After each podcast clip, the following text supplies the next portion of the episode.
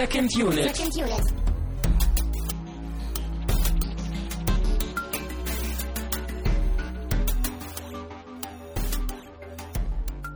Herzlich willkommen zur Halloween-Ausgabe von Second Unit. Wir haben uns die Bettlaken über den Kopf gestülpt und spuken jetzt durch eure Kopfhörerausgänge. Mein Name ist Christian Steiner und ich habe bei mir natürlich Tamino Mut. Hallo! Ähm, ja, äh, hallo. Hast du was im Hals?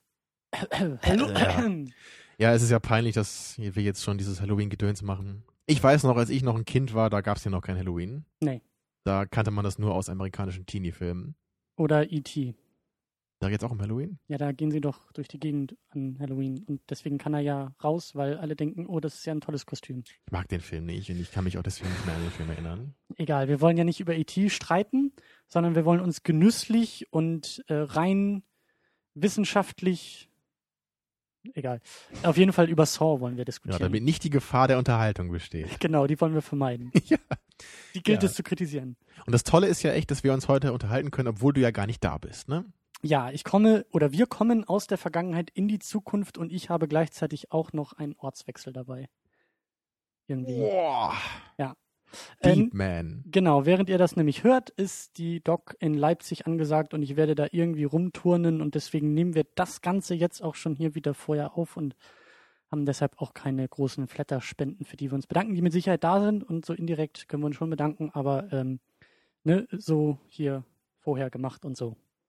Ich, ich sehe das schon kommen, dann nächste Woche, da wird dir wieder ein Stein vom Herzen fallen, wenn du dann endlich wieder Flatterspenden announcen darfst. Ja.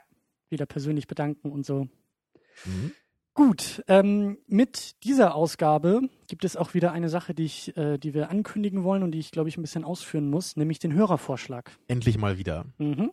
Der wurde ja auch schon, schon eingefordert in den Kommentaren in den Was mir sehr Wochen. gut gefallen hat übrigens. Ich finde schön, dass da noch Interesse dran besteht, weil so bei den letzten paar Malen, da gab es, glaube ich, nicht so die ganz große Teilnahme, Mhm. was ja vielleicht auch an den Filmvorschlägen äh, lag, kann ja sein. Also an den Vorgaben, die wir gemacht haben. Genau, aber jetzt habt ihr anscheinend wieder Lust und äh, dann wollen wir das gerne wieder machen. Genau, für die Leute, die auch gar nicht wissen, worüber wir reden. Ähm, wir haben das sonst immer so gemacht, das musste jetzt ein paar Mal pausieren, wegen Urlaub und Vorproduzieren. Die letzte Sendung im Monat ist eigentlich von euch bestimmt. Da ver äh, verlangen und fragen wir nach Filmen, die wir, die ihr gerne in der Sendung irgendwie von uns diskutiert haben würdet. Und das machen wir jetzt mal wieder. Schlagt uns in den Kommentaren zu diesem Podcast auf secondunit-podcast.de äh, entsprechende Filme vor. Lieblingsfilme, kuriose Filme, Trashfilme, Liebesfilme, es ist alles erlaubt. Schlagt etwas vor. Das Wir sammeln das- wir dann eine Woche lang. Genau, und wir hatten das jetzt die letzten Male immer so ein bisschen eingegrenzt nach verschiedenen Themengebieten, aber da wir jetzt eine kurze Pause hatten, dachten wir, komm, machen wir mal gar keine Vorgabe. Ihr dürft uns einfach Filme vorschlagen, die ihr einfach mal gerne von uns besprochen haben äh, wollt. Egal ob bekannt, ob unbekannt, ob schlecht oder gut. Alles, was ihr wollt. Ja. Und davon wählen wir dann drei Filme aus und äh, unter denen könnt ihr dann nochmal abstimmen. Genau. Wir müssen das so ein bisschen eingrenzen. Deswegen drei Filme, die wir auswählen, aber ihr stimmt dann über diese Filme auch wieder ab. Und ja, ein wenig habe ich das auch vermisst. Endlich mal auch wieder über den eigenen Geschmackstellerrand irgendwie hinweg zu gucken. Mhm. Wir hatten da auch schon schöne Sachen dabei und auch Filme, die sonst, glaube ich, nie in der Sendung gelandet wären. Ja. Ja. Also, werdet kreativ, guckt in die Kommentare, schlagt was vor und dann werden wir in einem Monat hoffentlich einen schönen oder auch kuriosen oder was auch immer Film eben schauen und besprechen. Die einzige Vorgabe ist natürlich, dass wir den Film nicht schon mal besprochen haben. Also ähm, inzwischen ja- muss man sich da ja vielleicht schon mal die Zeit nehmen und einmal gucken, ob wir da schon eine Sendung zu haben, weil wir haben ja schon so einige inzwischen hier auf dem Kerbholz. Ja, wir bewegen uns auch mit schnellem Schritt auf die hundertste Sendung zu, auf die hundertste reguläre Sendung. Ja, ja, mit den Specials sind wir wahrscheinlich sogar schon drüber, ne? Hm, ich glaube auch. Mann, oh Mann. Ja, aber wir wollen ja keine Jubiläen vorfeiern, sondern äh, Wein trinken. Ja, flüssiges Blut. Genau, sehr kreativ dieses Mal, das passende Getränk zu einem Horrorfilm. Äh, es gibt Rotwein. Ja, wir hatten ja kürzlich schon mal Wein hier oder ist Federweißer. Das ist kein Wein, technisch Das gesehen, ist, oder? das ist auf dem Weg, Wein zu werden, Mhm. würde ich Und ich habe dich damals ja schon gefragt, ob du Weinkenner bist und du bist es vermutlich inzwischen noch nicht geworden, richtig? Nein, ich habe, das, das langt auch. Du brauchst gar nicht, äh, ich bin ja eh nur Banause. Und, Ach, ich dachte, äh, den lernen wir jetzt. äh, Nee, nee. Ja, äh, Nee, nee. Äh, weder Weinkenner noch Weingenießer noch, äh, ich glaube, das letzte Mal, dass ich Wein getrunken habe, war damals irgendwie Silvester, wo wir vor zwei Jahren oder so mal Wein getrunken haben okay. und Oldboy geguckt haben. Aber du hattest jetzt diesen Wein zufällig hier stehen und deswegen trinken wir den jetzt.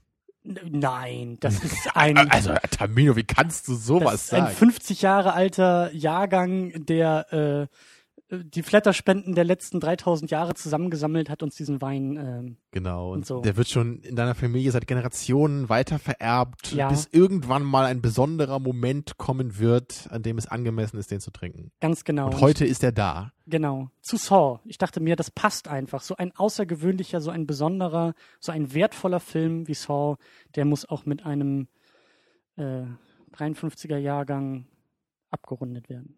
Fandst du Saw Saw jetzt so schlecht oder was? Eigentlich gar nicht mal, aber Das klang jetzt aber so. ich weiß, ich bin aus der Nummer nicht mehr rausgekommen. Das war, Du hast dann einfach durchgezogen, ja? ja.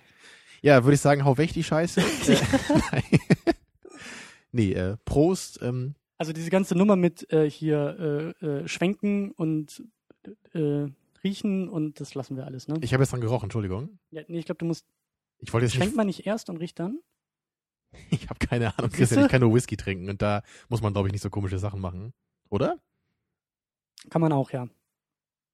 Mhm. Ist, ähm, ist Rotwein. Ich weiß auch gar nicht, ob das, ist das ein Trockener? Ist das ein, Also meiner ist nass. Ähm, Sontino steht hier drauf. Ja, Traditionale. 2012er Jahrgang, wow. mhm. Der war bestimmt im einstelligen Euro-Bereich, ne? Der stand im Regal, den habe ich noch nicht mehr selber gekauft. Der war einfach da im Hause. Der ist magisch, der ist auf geisterhafte Art erschienen. Äh, dürfen wir den überhaupt trinken? Ja, ja. Was ist denn, was ist das denn jetzt? Ich möchte hier Weinkenner Ja, spielen. Das ist da muss doch irgendwas draufstehen. Also, oh, ist ja anscheinend nicht deiner.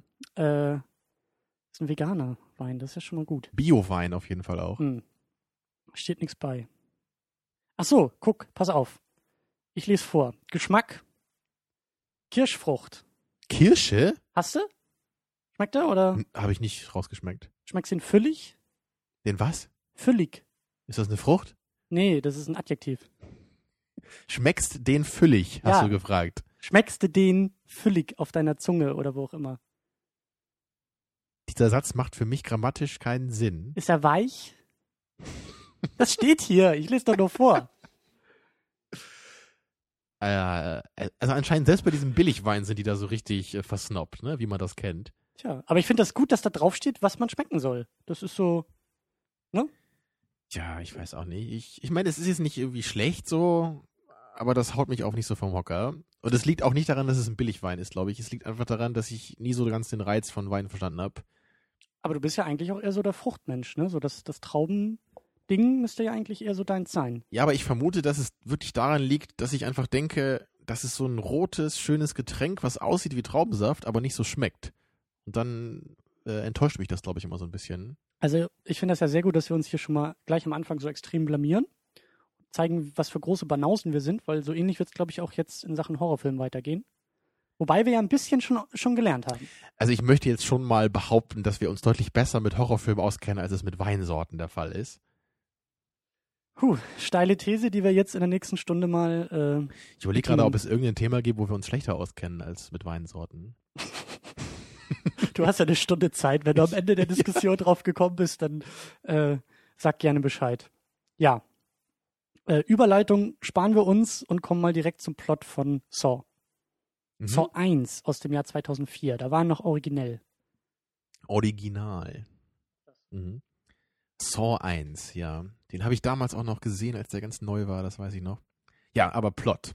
Der Film beginnt in einem Raum, wo wir sehen, dass zwei Menschen aufwachen, die sich anscheinend auch nicht kennen und äh, sich fragen, was sie da tun in diesem Raum. Sie sind gefesselt, mit einer Fußkette an, an die Wand gefesselt. Ja, und sie müssen rausfinden, wer sie dahin gebracht hat ähm, und was das Ganze soll. Ne? Das ist die Was jetzt erstmal so klingt wie eine erstmal. romantische Komödie, ist dann aber doch eher ein Horrorfilm. Oder zumindest ein Psychothriller. Psychothriller. Denn das ja. Ganze geht ja los. In dem Raum liegt auch noch eine Leiche. Und ja, wir werden Saw spoilern, an dieser Stelle erwähnt. Ähm, Also aufpassen. Den Hab sollte ja vermutlich eh jeder gesawn haben inzwischen. Mhm. Deswegen äh, an dieser Stelle nur nochmal so der Hinweis, Spoiler und wir übernehmen keine Haftung. Und äh, ich finde, ich finde Saw aber auch jetzt nicht so, so gut, dass man irgendwie nicht gespoilert werden dürfte. Denn, Achtung, diese Leiche ist gar nicht tot, sondern am Ende stellt sich heraus, diese Leiche, der Typ, der da die ganze Zeit rumlag, äh, hatte den Masterplan. Das war Ja. der eigentliche Killer, der eigentliche. Der sogenannte Jigsaw, ne, der, Mhm. der Drahtzieher hinter all dem. Und der hat natürlich dann noch einen, einen weiteren Killer engagiert, also so eine Art Marionette, der für ihn dann diesen ganzen Plan in die Tat umgesetzt hat. Ja. Also das Ganze wird halt ein bisschen abgefahren so im Laufe des Films und äh, verläuft sich gegen Ende halt auch so ein bisschen. Dazu kommen wir auch später noch. Ich habe auch echt das Gefühl, dass ich den Film jetzt schon ein bisschen ins Lächerliche ziehen will, aber ähm, ähm, das Ja, sollte ich, er gar vielleicht nicht. sollte ich einfach mal sagen am Anfang, es, es gibt ja eine, eine Menge Leute, die sich auch ziemlich lustig machen, so über dieses Saw-Franchise, Mhm. äh, wo ich auch definitiv dabei bin, aber nicht beim ersten Teil. Also ich, ich kenne noch den zweiten und den dritten und ich habe auch mal so ein paar Reviews über die weiteren noch gesehen, so einfach nur zur Belustigung. Und das geht einfach auch wirklich nur den Bach runter. Ich meine, der zweite Teil war schon furchtbar schlecht und die anderen sind anscheinend noch schlechter. Aber beim ersten muss ich halt schon sagen, ich, ich verstehe nicht so ganz, wieso der Film so stark kritisiert wird. Ja. Ich finde den Film bei weitem jetzt nicht fehlerfrei oder wirklich großartig, aber ich fand den eigentlich immer gut und ich habe nie das Gefühl Ja. gehabt, dass der Film jetzt irgendwie peinlich schlecht wäre oder so. Also für mich war das immer so ein Ding, das ist ein unterhaltsamer Film, den gucke ich mir gerne alle paar Jahre mal an. Der hat Fehler in, in verschiedener Hinsicht, aber irgendwie unterhält er er mich ist- trotzdem. Ja, So. aber er ist kein, kein, keine Katastrophe, er ist kein Totalausfall. Ja, was aber viele Leute anscheinend so sehen. Mhm. Also mir geht's äh, ähnlich wie dir.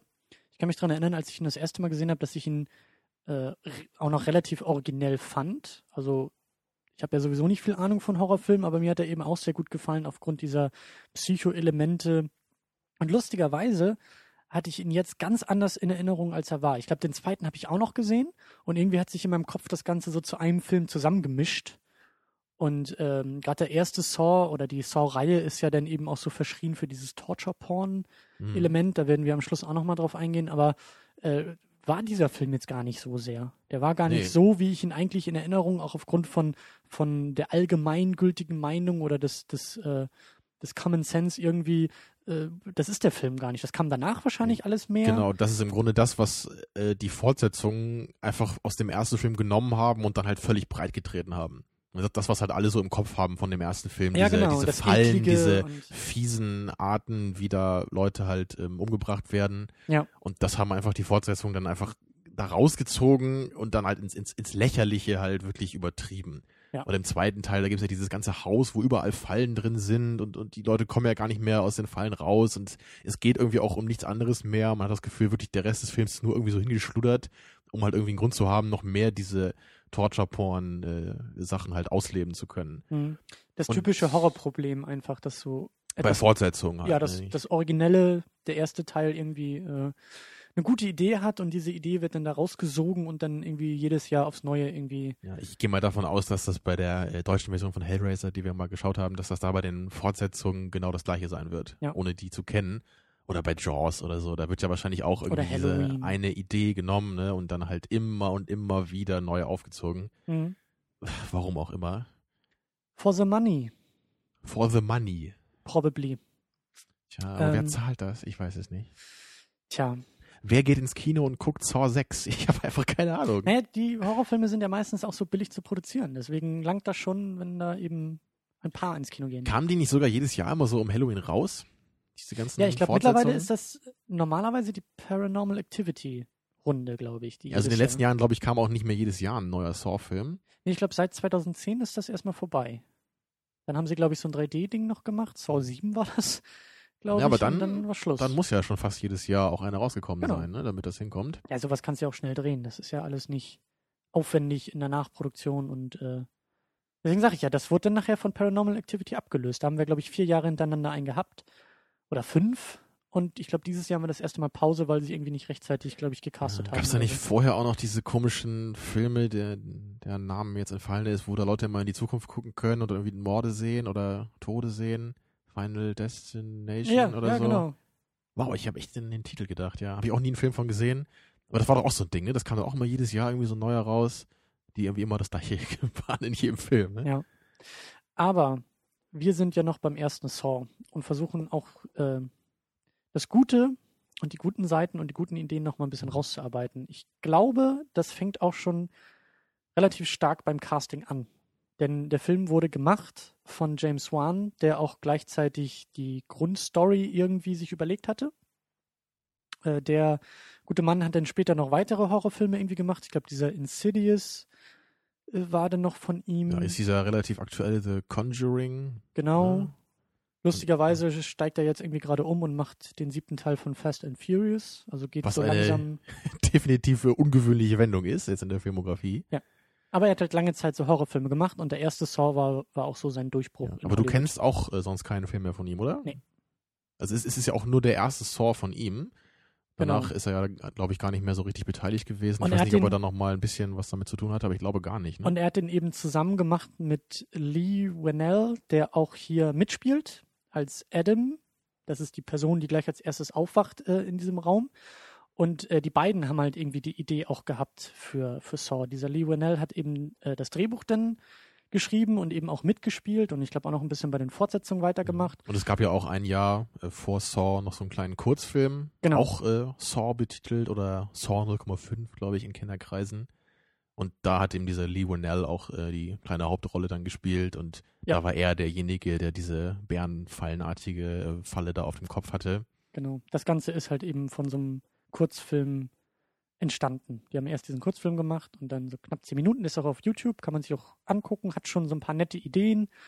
Wie, wie Mhm. Man so kann auch relativ Kurzfilme. deutlich erkennen, so dass der, der Stil aus diesem Kurzfilm dann Ja. äh, also als als Featurefilm nochmal so aufgewärmt wurde. Ja. Also auch schon so ein paar von diesen Kamera-Cuts und Fahrten wurden da aufgenommen. Dialogzeilen, äh, Zeilen, also manch, manche Mhm. Sätze sind eins zu eins dann im, im äh, Featurefilm Ja, und die gelandet. markante Jigsaw-Puppe natürlich auch. genau. Also die Grundidee ist da schon erkennbar und eben ein bisschen roher Fassung, aber ähm, ja, kann man sich gerne angucken, werde ich auch verlinken im, im Beitrag ähm, oder halt einfach bei YouTube mal nachgucken. Äh, dann haben wir noch dabei Carrie Elves, der Mhm. eben diesen Doktor spielt, Dr. Lawrence Gordon. Die beiden sind eben zusammen, also der, der Lee Whannell spielt diesen Adam und er ist halt zusammen mit diesem Doktor in einem Raum eingesperrt. Beide sind angekettet und müssen irgendwie versuchen, da rauszukommen. Aber ihn kanntest du nicht, ne, als Schauspieler? Nee. Er ist eigentlich ein relativ bekannter Nebendarsteller, so in vielen Filmen. Ich kenne ihn zum Beispiel aus Glory oder aus dem Dracula-Film von Francis Ford Coppola. Mhm. Aber ich glaube, ich habe ihn noch nie in der Hauptrolle gesehen. Mhm. Er ist so einer dieser üblichen Kandidaten für die Nebenrolle. Da gibt es ja so einige in Hollywood. Mhm. Er hat dir aber auch nicht Ja. so gut gefallen. Also in manchen Momenten, sagtest Ja, du, war es ein bisschen Overacting. Also ich, ich finde ihn nämlich schon ganz lustig so, aber ich, ich kann ihn nicht so richtig ernst nehmen. Also er hat schon so einen leichten Hang äh, zur Überdramatik, würde ich sagen. Mhm. Und da gibt es auf jeden Fall so ein paar äh, Stellen, so die auch öfter mal ins Lächerliche gezogen werden in so gewissen äh, Worst Acting Videos bei YouTube oder Mhm. so. Also naja. Ähm, die Liste ist noch relativ lang. Wir haben Danny Glover als Detective David Tapp. Genau. Natürlich aus Lethal Weapon bekannt. Seine sicherlich bekannteste Rolle. Zuletzt auch aus der Fernsehserie Touch mit Kiefer Sutherland. Habe ich noch nie von gehört. Äh, musst du auch nicht Und ich bin unbedingt. stolz drauf. Dann haben wir noch Ken Leung, der als Detective Stephen Singh dabei ist, der später dann auch bei Lost mitgespielt hat. Genauso wie Michael Emerson als Sepp, der lange Zeit jetzt hier bei Saw als Killer dargestellt wird und dann ja eben durch den Twist am Ende ja auch nur irgendwie eine Bauernfigur in diesem Schachspiel des Jigsaw. Und Der er ist auch bei. Lost dabei gewesen, dachtest du? Ja, er ist auch bei Lost dabei gewesen. Ich glaube, ein bisschen später. Ähm, Saw ist ja, glaube ich, von 2004 und ich glaube, Lost fing 2004 an. Bin mir beide auch nicht mehr sicher, aber so ein bisschen später kam er dazu. Ist, äh, hat auch ein paar Emmys bekommen für die Rolle in Lost. Also er ist auch wirklich ein guter Schauspieler. Hier ist er jetzt ja ein bisschen verheizt, aber so als äh, leicht gestörte Killerpersönlichkeit äh, ist er dann nachher auch bei Lost mehr oder weniger gecastet worden. Dann ist eben äh, Tobin Bell, der eigentliche Jigsaw. Mhm. Sagt er überhaupt was in dem Film? Er steht am Ende ja, ja, auf ein ganz geht. bisschen. Also er, er sagt, glaube ich, ein paar Zeilen, als er dann aufsteht. Er sagt ja dem Adam, dass der äh, Schlüssel zu seiner Kette da in der Badewanne gewesen ist. Ne? Aber er sagt auf jeden Fall nicht sonderlich viel. Ja. Und er ist ja auch in den ganzen Fortsetzungen, äh, glaube ich, der Einzige, der halt immer wieder auftaucht. Mhm. Und soweit ich weiß, ist er auch inzwischen relativ stark äh, so an dem Charakter Jigsaw so beteiligt, an dem Writing. Also, dass er wohl auch öfter auch mal zu dem Writer dann geht und sagt, ja, hier, mein Charakter sollte, glaube ich, eher so und so handeln, ist in dem Fall. Mhm. Also, er ist schon äh, ziemlich mit Leib und Seele dabei, obwohl dieses ganze Franchise halt ziemlich den Bach runtergeht, ne, wie es aussieht. Ich ich meine, ich habe halt wirklich nur die Reviews gesehen von diesen neueren Saw-Filmen, aber allein was ich da schon gesehen habe, das ist, das ist halt so peinlich teilweise, weil die, die sollen halt dann alle so mit der Zeitstruktur, der eine spielt dann irgendwie wieder vor dem anderen und dann gibt's irgendwie, ich glaube, im Laufe dieser ganzen Reihe gibt's dann so zehn Leute, die alle mal irgendwie Jigsaw geholfen haben, ne, und die, also die irgendwie alle von ihm selber mal entführt wurden und dann natürlich geheilt wurden und dann seine Methode so toll finden und ihm dann helfen. Und das war halt irgendwie in dem zweiten Film noch eine ganz nette Idee, dass das mit dieser Amanda so war, ne, dass sie ihm dann halt hilft, so, und dass man erst denkt, so, okay, er hat sie wieder entführt, ne. Aber das wurde halt dann total übertrieben anscheinend bei den Mhm. folgenden Filmen. Mhm. Naja, aber diesen Tobin Bell finde ich eigentlich ziemlich cool. Er ist ziemlich markant, aber wir haben auch eben geschaut, er hat, glaube ich, auch nie was äh, gemacht, außer den Saw-Filmen. War, glaube ich, viel im TV oder so noch Ja. tätig. Ja. Aber ansonsten, äh, also ein ganz unbekannter Schauspieler für die Rolle. Und dann haben wir auch noch Monica Potter dabei, die Alison Gordon spielt, also die Ehefrau des Doktors, äh, die auch, ähm, ich glaube, sie hat auch bei dem Patch Adams mitgespielt, das mit Robin Williams, wo er diesen, diesen Arzt-Clown da irgendwie spielt, aber zuletzt eben auch äh, bei Parenthood, einer eigentlich schönen TV-Serie, die ich sehr gerne gucke. Deswegen sage ich ja viel Fernsehbesetzung. Ich, ich habe manchmal das Gefühl, dass du dir hier jede Woche irgendeine so völlig neue Serie ausdenkst, weil ich das, das sind alles so, so, so Sachen, von denen ich noch nie gehört habe. Also so Breaking Bad, das habe ich schon mal gehört, also vom Titel zumindest, ja, Ja. aber Vielleicht sollte ich das mal machen. Vielleicht soll ich das tatsächlich mal. Und dann mal gucken, wann du das das erste Mal merkst. Wie viele Sendungen das dauert. Immer, immer wenn ich an der Bushaltestelle vorbeigehe und da irgendwie steht hier so bla bla bla, die neue Erfolgsserie aus den USA, dann denke ich immer an dich. Das finde ich gut. Das finde ich gut. Wenn du Ja, öfter dann an frage ich mich ob Christian das wohl gerade guckt. Nee, so viele Serien gucke ich auch gar nicht mehr. Du kennst nur alle, aber du guckst nicht alle. Genau. Ja, ist ja auch okay. Man muss sich auch äh, Bildung und so, ne? Gut, ja, das wäre abgehakt. Ähm, lass uns mal versuchen, diese, diese, den, den Film noch ein bisschen einzuordnen. Also wir hatten ja diesen, diesen Kurzfilm. Das ganze Ding ist ja als Kurzfilm entstanden. Den haben wir uns ja auch angeguckt.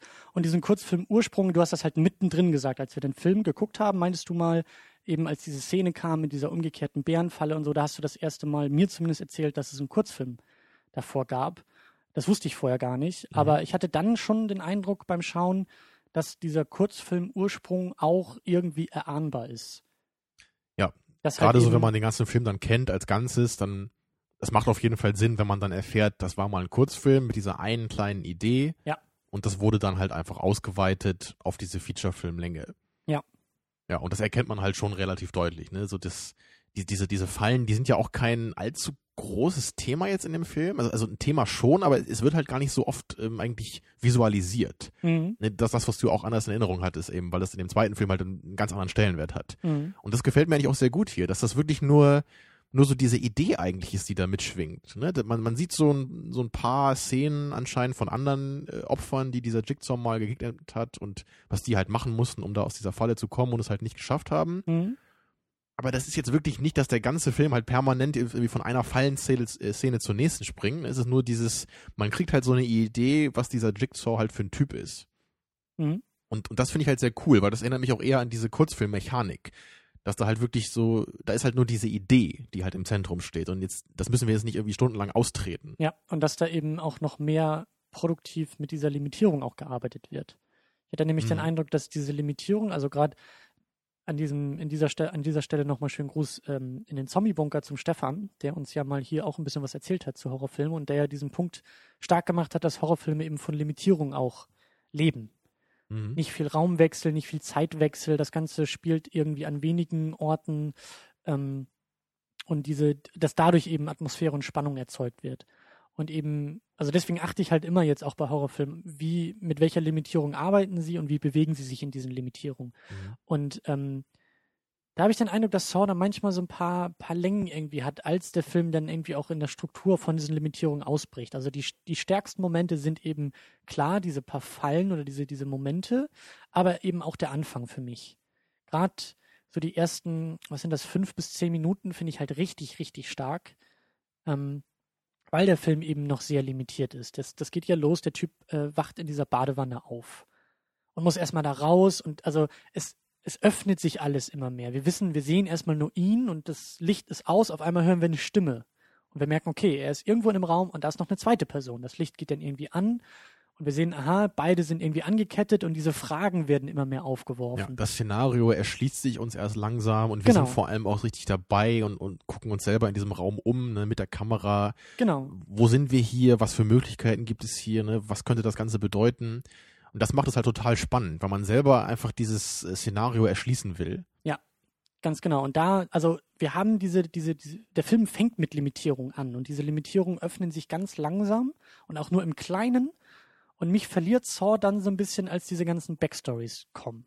Als eben dieser, als wir auch den Raum verlassen und auch noch die Zeitebene verlassen und irgendwie Vorgeschichte ähm, vorgesetzt bekommen und ähm, deswegen meine ich halt, dass, dass eben diese, diese, diese Kurz, dieser Kurzfilm-Ursprung da so ein bisschen mit durchkommt. Dass da eben, also die ersten zehn Minuten von Saw hätten auch ein eigener Kurzfilm sein können. Auf jeden Wie diese Fall. beiden Personen da aufwachen und äh, was ich sagen will, ist, ich glaube, dass der Film dann so ein bisschen für mich eben ins Schlingern gerät, weil ich das Gefühl habe, da gehen denn die Ideen aus. Der Film fängt mit starken Ideen an, verlässt sich erstmal auf seine tollen Ideen und auf eine gute Inszenierung. Ja, und auch auf diese Minimalistik. Ne? Er hat nicht das Gefühl, Ja. da mehr machen zu müssen am Anfang, aber später dann eben doch. Genau, und dann hören die Ideen so ein bisschen auf und dann geht es irgendwie auch viel um Vorgeschichte, viel um Hintergrundinformationen, die wir dann eben brauchen, um so gegen Mitte bis Ende dann wieder mit tollen Ideen zu arbeiten. Und da finde ich, ist das Tempo ein bisschen, ein bisschen unausgeglichen in dem Film. Mhm. Also erstmal würde ich schon sagen, dass es halt eine, eine coole Idee ist oder einfach auch, was, was ich ja bei Horrorfilmen eben auch anbiete, so dieses, was du eben meinst, diese Limitierungen. Man kann einfach, wenn man kein großes Budget hat, aber vielleicht eine coole Idee, dann bietet sich einfach das Horrorgenre, glaube ich, an. Und Ja. das war, glaube ich, ja auch James Wans De Debüt, ne, als, als großer Film. Ja. Und deswegen ist einfach klar, also wir können jetzt nicht irgendwie so einen super krassen Science-Fiction-Film drehen, ne, sondern wir, wir müssen halt was Kleines machen. So. Und in einem Horrorfilm, ne, da kann man eben auch mit einem Raum schon eine Menge machen. Ja. Und da gibt's ja auch Filme wie Cube, den du, glaube ich nicht kennst, aber das ist halt auch so ein, so ein Film, der eigentlich fast nur in einem Raum spielt. Oder also im Film ist halt nicht nur ein Raum, aber es ist im Grunde ein Raum, der immer gleich aussieht und halt wahrscheinlich in echt auch immer der gleiche Raum war. Mhm. Aber da halt trotzdem relativ viel mit gemacht wird. Und dieser Cube-Film ist auch ganz nett. Ähm, nur, nur da ist es dann auch so dieses, es wird halt manchmal ein bisschen anstrengend. Es ist zwar einerseits ganz cool, diese Limitierung zu haben, aber es ist eben auch dann wieder ermüdend auf der anderen Seite, wenn der Film halt gar nichts anderes zu bieten hat. ne? Oder wenn man da jetzt an Blair Witch Project denkt, was ja auch so Anfang 2000er, glaube ich, rauskam, ne? oder ist der noch Ich älter? glaube Weiß sogar gar nicht. 99. So Ja, kurz ne, das war ja auch so einer dieser ersten kleineren Filme, die dann irgendwie ganz groß rauskamen. Das, das ist halt alles irgendwie so, man, ist ja immer so dabei am Anfang, aber ich finde, so im Laufe des Films wird das dann immer so ein bisschen zu wenig. Ja, Und deswegen bin ich, glaube ich, gar nicht so sehr hier davon abgeneigt, dass Saw halt auch so ein bisschen da ausbricht. Es ist halt einfach nur zu viel dann gewesen im Endeffekt mhm. das Problem war, glaube ich, für mich hauptsächlich, dass der Fokus so gegen Mitte des Films gar nicht mehr auf dem Raum zu sein schien. Ne, dass, dass wir halt schon noch wussten, da sind diese beiden Leute in dem Raum und da wurde ja auch immer mal wieder hingeschnitten. Aber der, der Hauptteil der Geschichte war dann halt wirklich in der Mitte eher draußen, um Ja. bei diesem Polizisten und wie sie versuchen, diesen Jigsaw äh, zu, zu fangen und dann halt auch bei den einzelnen Background-Geschichten von Adam und dem Doktor. Und das, das hätte man einfach ein bisschen, bisschen anders gewichten müssen. So, es hätte immer klar sein müssen, dass wir gerade in dem Raum sind ja, und da, da können wir ja auch mal kurz meinetwegen dann raus für ein paar Minuten in so eine Rückblende, dass wir ein paar Informationen bekommen. Ne? Aber, aber dieses Gefühl, dass man in einem Raum war, was am Anfang so cool war, das hat man im Laufe des Films halt wirklich verloren. Ja. Und am Ende konnte der Film dann auch nicht wieder so richtig zurück, finde ich, bei, beim Ende dann. Also ich muss, ich muss ja auch sagen, dass ähm, ich habe den Film eben einmal gesehen und das ist auch schon so lange her, dass ich auch gar nicht mehr auf dem Plan hatte. Ich wusste das Ende noch, aber ich hatte gar nicht mehr so richtig auf dem Plan, wie wir da hinkommen mit dem Film. Und ich fand den Anfang eben auch so stark, diese Konstellation der beiden Figuren auch. Da war ich halt voll dabei und auch bei beiden und auch in diesem Raum einfach diese Frage, wer sind die überhaupt? Warum sind sie da? Was, was machen sie? Was sollen sie da? das fand ich halt irgendwie so stark. Also das ist ähm, vielleicht nicht ungewöhnlich, dass mich genau das interessiert, aber das hat mich dann auch so ein bisschen, ähm, also ich, ich für mich hätte der Film wahrscheinlich auch komplett in diesem Raum spielen können. Da ist, glaube ich, nicht, das ist für mich nicht so sehr das Problem wie vielleicht bei dir, weil das erinnert mich so ein bisschen jetzt ähm, skurrilerweise an diese Before-Filme, die wir geguckt haben. Da geht es auch nicht viel um Ortswechsel und viel um, um clevere Szenarien, sondern eher um diese beiden Figuren. Und diese Konstellation der beiden unbekannten Figuren in diesem Raum angekettet, ähm, mit einer Leiche mittendrin, finde ich halt richtig stark. Also wenn du das wirklich gerne magst, dann solltest du den Cube auf jeden Fall mal versuchen. Mhm. Also ich, ich, ich finde ihn halt auch gut, aber für mich ist das irgendwie nix. So Mhm. dieses 100% eine Location. Also gerne so 60, 70 Prozent eine Location, aber, also aber für mich, mehr dann für, nicht. mich, für mich ist das jetzt auch kein Muss, aber ich glaube, das ist weniger Dealbreaker für mich als äh, ja, das glaube ich für auch. dich. Aber ich finde eben auch diese Struktur am Anfang so stark. Es hat mich, das hat mich schon fast an, an ein Videospiel erinnert, wie die beiden in diesem Film, äh, in, in diesem Raum aufwachen. Dass halt die, das, das, das ganze Ding, der ganze Raum ist ein, ist ein Rätsel, dessen Lösung völlig offensichtlich ist. Nämlich irgendwie diese Ketten halt loszuwerden und einfach abzuhauen. Die Frage ist aber, wie arbeitet man mit diesen Limitierungen des Raumes, mit den wenigen Dingen, die man hat und auch mit sich oder gegen sich, arbeitet man zusammen, arbeitet man gegeneinander, aber wie kommt man da wieder weg? Und dieses kleine Puzzlespiel, was sich da schon aufmacht, finde ich halt total interessant. So, so dieses fast schon MacGyver-mäßige, was haben wir bei uns? da werden ja erstmal Taschen kontrolliert und dann fällt ihnen, glaube ich, irgendwie auf, dass die da Briefe in den Taschen haben und da sind dann irgendwelche Tapes drin und teilweise schon Schlüssel und irgendwelche Botschaften und Nachrichten. Und da geht so dieses Puzzlespiel zwischen Killer und Opfern schon los. Und das finde ich super interessant. Diese ganze Struktur dann auch, wie kommen sie an diesen, an diesen äh, Tape-Recorder, der in der Mitte ja liegt, bei dieser Leiche, ähm, den sie dann ja irgendwie dann auch irgendwie erstmal an sich ranziehen müssen und, und all dieses ganze, dieses ganze, ja, dieses, dieses MacGyver-mäßige kleinteilige Spiel, das finde ich total interessant. Und das verliert sich aber dann so Genau in dem Moment, das, wo wir halt ja. rausspringen aus dem Raum. das, das ist halt auch echt ein Problem, weil am Anfang macht der Film halt total Spaß und zieht einen total da rein und man will ja wirklich auch genau wissen, okay, wie schaffen die beiden das jetzt? Oder man überlegt halt selber, weiß ich schon, was sie vielleicht machen müssen und wo da der Trick sein könnte, was die beiden Charaktere vielleicht noch gar nicht wissen oder so. Ja. Und das, das verliert sich wirklich total, genau wie du sagst. Und wenn man also im Nachhinein sich auch überlegt, es passiert im Grunde auch gar nicht mehr so viel in dem Raum dann. Mhm. Es gibt da ja schon noch so ein paar Szenen, wo, wo die dann ja auch mal den Tod vortäuschen, so um halt den Killer Ja. zu über, überlisten. Aber da, sonst ist da halt nicht mehr so viel. Und ich meine, im, in dem Film, in der Geschichte sollen sie ja um die sechs Stunden in diesem Raum gewesen sein. Ich meine, was haben sie da gemacht? Die den Großteil der Zeit sich irgendwie unterhalten über, über die letzte Woche oder wie? Weil wenn sie, sie haben ja nichts machen können anscheinend. Ne? Sie Ja. haben, sie haben halt den Auftrag, so tötet den jeweils anderen und äh, sie haben es halt dann nicht gemacht und äh, naja, mehr ging ja irgendwie nicht. Ne? Und, und ähm, ich meine, es ist auch klar, dass ein Film auf 90 Minuten Länge wahrscheinlich auch nicht funktionieren würde, die ganze Zeit in diesem Raum und die ganze Zeit mit diesem kleinen Puzzlespiel. Und hier ist noch ein Hinweis versteckt und da ist noch ein Hinweis versteckt. Ja, aber ein bisschen mehr wäre da, glaube ich, schon möglich gewesen. Ja, deswegen halt auch so dieses Kurzfilm-Ding. So diese, dieser Kurzfilm wäre, glaube ich, für mich spannend äh, gewesen zu sehen, wie die beiden in diesem. Mhm. Weil ich fand das auch so klasse, als es dann losging, als die beiden aufwachen und dann irgendwie der eine den, dem anderen vorwirft, so, woher weiß ich, dass du hier nicht dafür verantwortlich bist, dass ich hier gefesselt bin? Und äh, auch das psychologische Spiel der beiden, was dann nachher auch wieder aufgegriffen wird, das verliert sich eine Zeit lang, die arbeiten eine Zeit lang zusammen. Ähm, dann wirft der Doktor dem, dem anderen Typen ja die Brieftasche zu.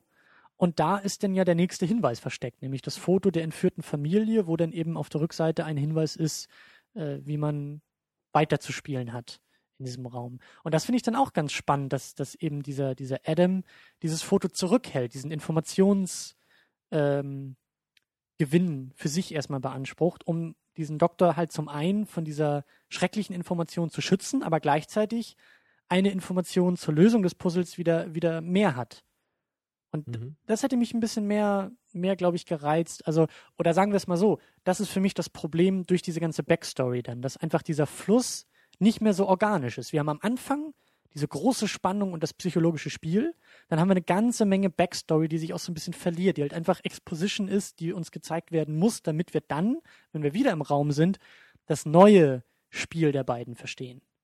Nämlich der Mhm. Auftraggeber von dem Adam war der Detective und oh, jetzt kommen hier langsam die ganzen Twists auf den, auf den Stapel und, und, und, ähm, und äh, werden langsam enthüllt. Und das ist dann, ich finde die Struktur einfach nicht so. Die hätte besser sein Ja, können. ja Die hätte, Struktur ist eigentlich auch ein gutes Stichwort, weil mich das, glaube ich, auch ein bisschen stört, dass die beiden in dem Raum so wenig Fortschritt machen. sie können ja auch nicht viel machen, ne? aber, aber am Anfang ist es halt genau dieses, wo sind wir? Ne? Ja. Wir müssen rausfinden, irgendwie, was wir machen müssen und da, da gibt's halt immer einen kleinen Fortschritt, den sie erreichen. Aber dann, nachdem sie die, diese Information haben, ihr müsst den jeweils anderen töten, um rauszukommen, stagniert das halt total. Und dann können sie im Grunde auch nichts mehr tun, so, weil sie, es geht ja nicht mehr weiter. Ne? Sie können jetzt halt nur sagen, nee, ich töte den anderen jetzt irgendwie nicht. Ne? Das machen sie ja anscheinend nicht. Also bis halt ganz zum Ende dann Ja. eskaliert das ja so ein bisschen. Ja, ich meine, vielleicht äh, fokussiert der Film dann auch deswegen nicht mehr so auf diesen Raum, weil da im Grunde auch nicht mehr so viel passieren kann jetzt in dieser Geschichte. Aber man hätte den Raum eben auch noch anders konzipieren können, dass da eben noch mehr passiert. Ja, oder eben auch mehr auf die, auf die Figuren und vielleicht auch mehr auf Dialoge denn ähm, sich verlassen können. Ja. Das Ganze auch die beiden so ein bisschen ausdiskutieren lassen.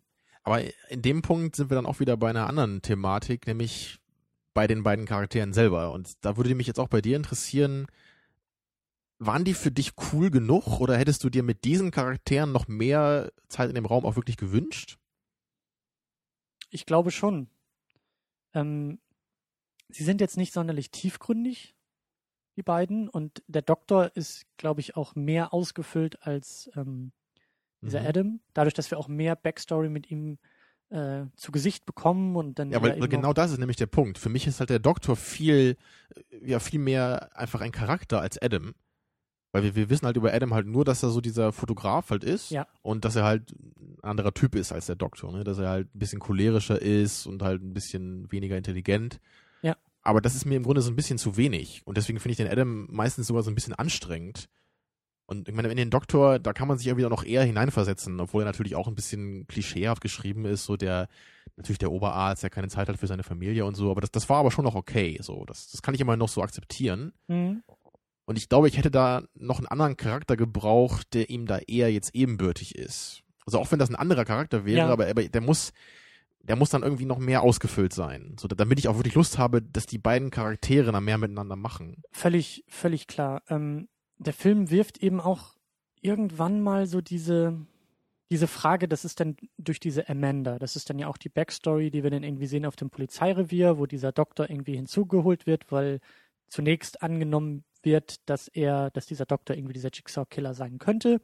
Und er hat dann ja dieses Verhör mit dem Detective und dann wird ihm diese, diese Amanda gezeigt als einziges äh, Opfer, das überlebt hat. Und dann erzählt sie ja, wie das Mhm. Ganze irgendwie, was da passiert ist mit ihr, mit dieser Bärenfalle.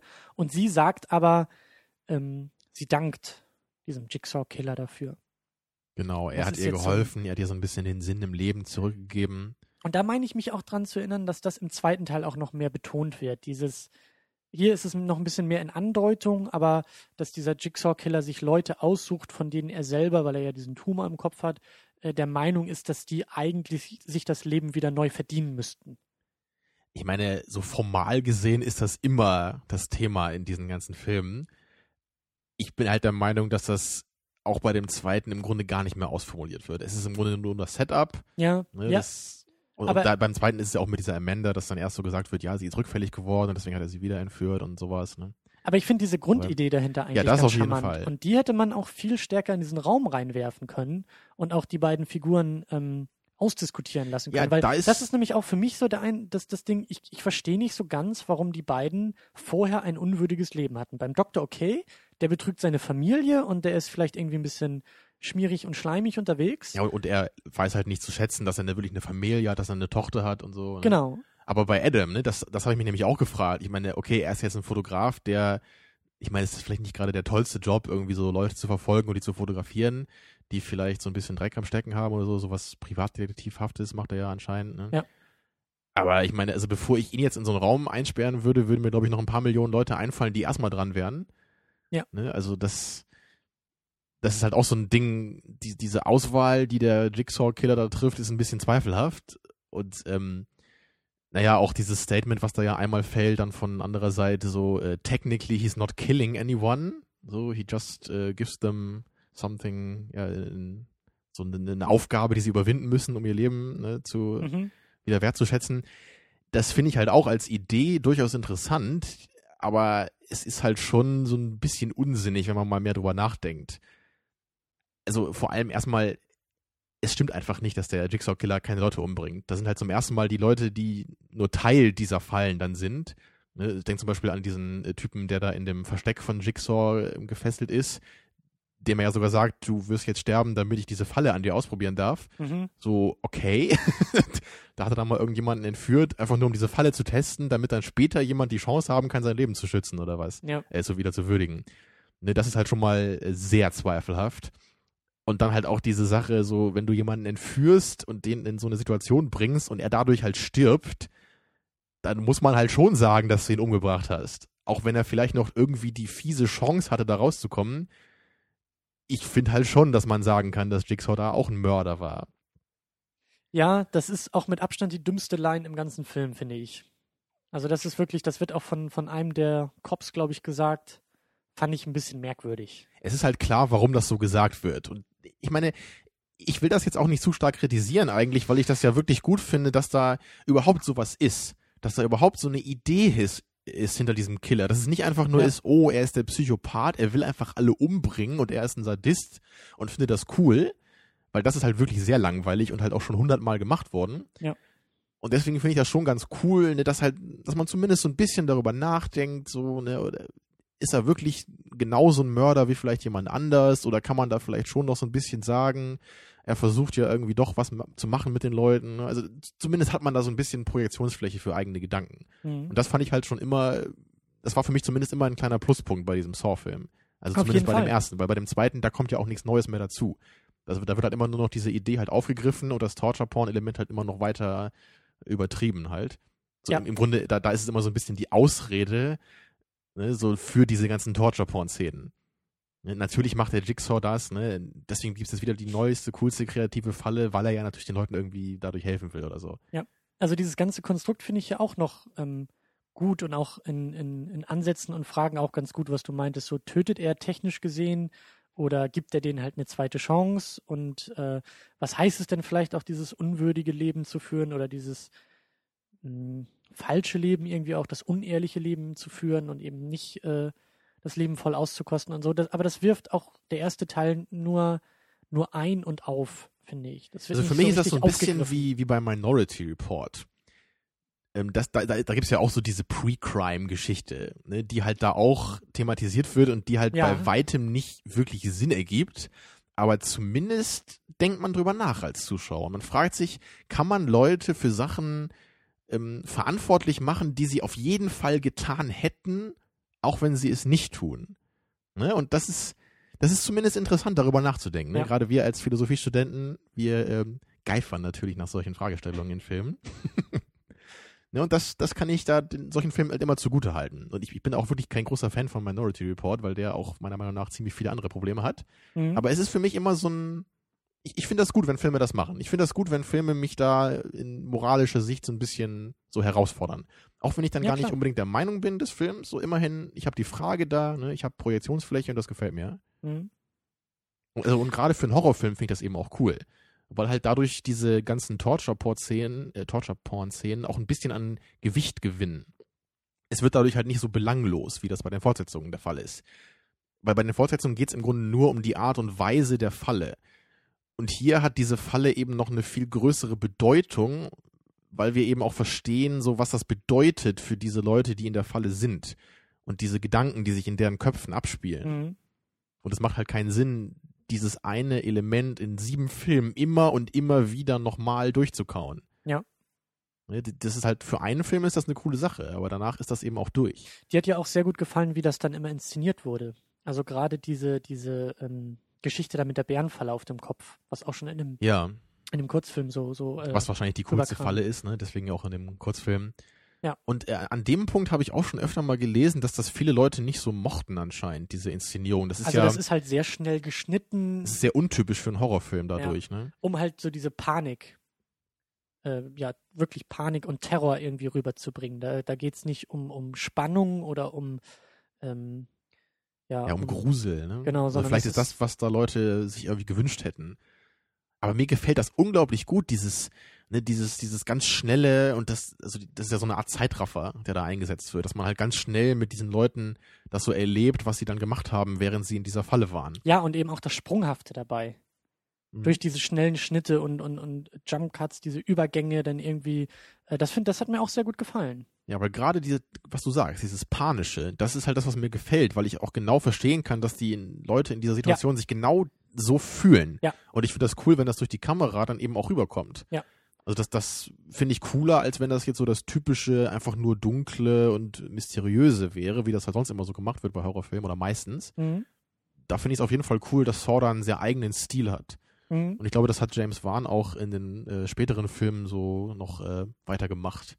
Also ich habe halt nur also in, Teile seinen, von in, in seinen Filmen, nicht in den ja, ja, Saw-Filmen, klar, weil die hat er in- nicht genau, mehr weitergemacht. in seinen eigenen Filmen. Also ich Ja. habe halt mal Teile von Insidious gesehen, aber ich fand den auch nicht so toll und ich wollte ihn auch nicht zu Ende gucken. Aber da erinnere ich mich, dass da auch mit der Kamera so ähnlich gearbeitet wurde teilweise, dass da auch so dieses schnelle, ne, dieses Zeitraffermäßige zwischendurch mal kam. So, so. Wenn ich Filme zur Hälfte gucke, werde ich von dir ausgelacht. Aber du darfst. Also ich habe da mal so durchgeseppt durch den Film und mir so ein paar Szenen angeguckt, aber ich fand das irgendwie nicht so cool. Ich, Okay. ich bin ja auch nicht so der große Horrorfan. Ne? Aber du warst gerade dabei, James Wan zu loben und das finde ich völlig richtig und äh, das sollten wir auch tun. Denn diese ganze Inszenierung und die Art und Weise finde ich, finde ich wirklich gut gemacht. Sehr, sehr gut gemacht, wirklich großartig. Diese schnellen Schnitte gefallen mir sehr gut. Äh, der Einsatz der Musik gefällt mir auch sehr ja, gut. gerade am Ende, als dann wirklich dieser, dieser Jigsaw, der wahre Jigsaw dann aufsteht aus Ja. diesem Raum und da, dazu gibst du sehr äh, einen epischen Song, Ja. der, der auch bei mir beim ersten Mal richtig gewirkt hat, weil natürlich hat man das nicht erwartet, dass er dann da aufsteht. Und auch die äh, Kameraarbeit hat mir sehr gut gefallen. Also die Filter auf der Kamera. Wir haben, wir haben diesen Raum, der gerade auch am Anfang, als es noch dunkel ist und auch danach in so einem blauen Filter Mhm. gehalten wird. Also sehr stark, also sehr bläulich einfach ist dieser Raum. Dann haben wir diese Rückblende und auch diese Szene mit der Amanda, ähm, was halt Die so im Grün Genau, die hat eher so einen ist. Grünstich, ne? Aber das, das ist, dieser Filter ist wirklich cool, weil der, der wirkt halt auch nicht so übertrieben, dass das Ganze unrealistisch aussieht, sondern es ist nur so eine Stimmung, die da durch so mehr betont wird. Sehr rau, sehr dreckig, sehr schmutzig. Genau, diese Schmutzigkeit kommt sehr gut rüber durch den Filter, ja. Das ist sowohl bei dem Raum als auch bei den anderen Fallen so. Und ähm, ja, das finde ich, das finde ich wirklich gut. Also ich glaube auch, dass die Probleme oder die Kritikpunkte, die ich auch an Saw irgendwie ansetzen kann, eher auf Seiten des Drehbuchs sind, Ja, als jetzt so Fall. sehr in der Inszenierung. Deswegen wundert mich das auch nicht, dass James Wan eben danach auch so eine durchaus äh, erfolgreiche Karriere mit auch weiteren Horrorfilmen hinter sich hat. Ja. Ähm, Ja, inhaltlich ist halt wirklich so das, das Problem bei Saw, dass der Film eigentlich mit, mit fortschreitender Laufzeit immer mehr so auseinanderzufallen zu beginnt. ja. Also gerade das, gerade so gegen Ende denkt man ja wirklich so, okay, jetzt haben wir dann, ne, dieser, dieser eine Typ wurde halt von Jigsaw dazu nur benutzt, diese beiden zu entführen, ne, damit er selber sich in diesen Raum legen kann und das irgendwie so aus First-Person-Sicht so miterleben kann.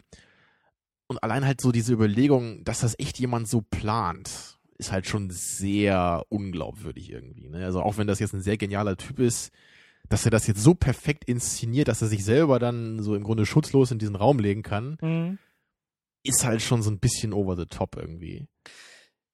Ja, und das ist auch ähm, so ein Punkt, so ein größerer Punkt, finde ich, an Saw. Ich habe das Gefühl, der Film meint, cleverer sein zu wollen, als er manchmal ist. Mhm. Also das, das, das meine ich auch so mit dieser, mit dieser Kurzfilmgeschichte. Da war er clever oder da war er originell.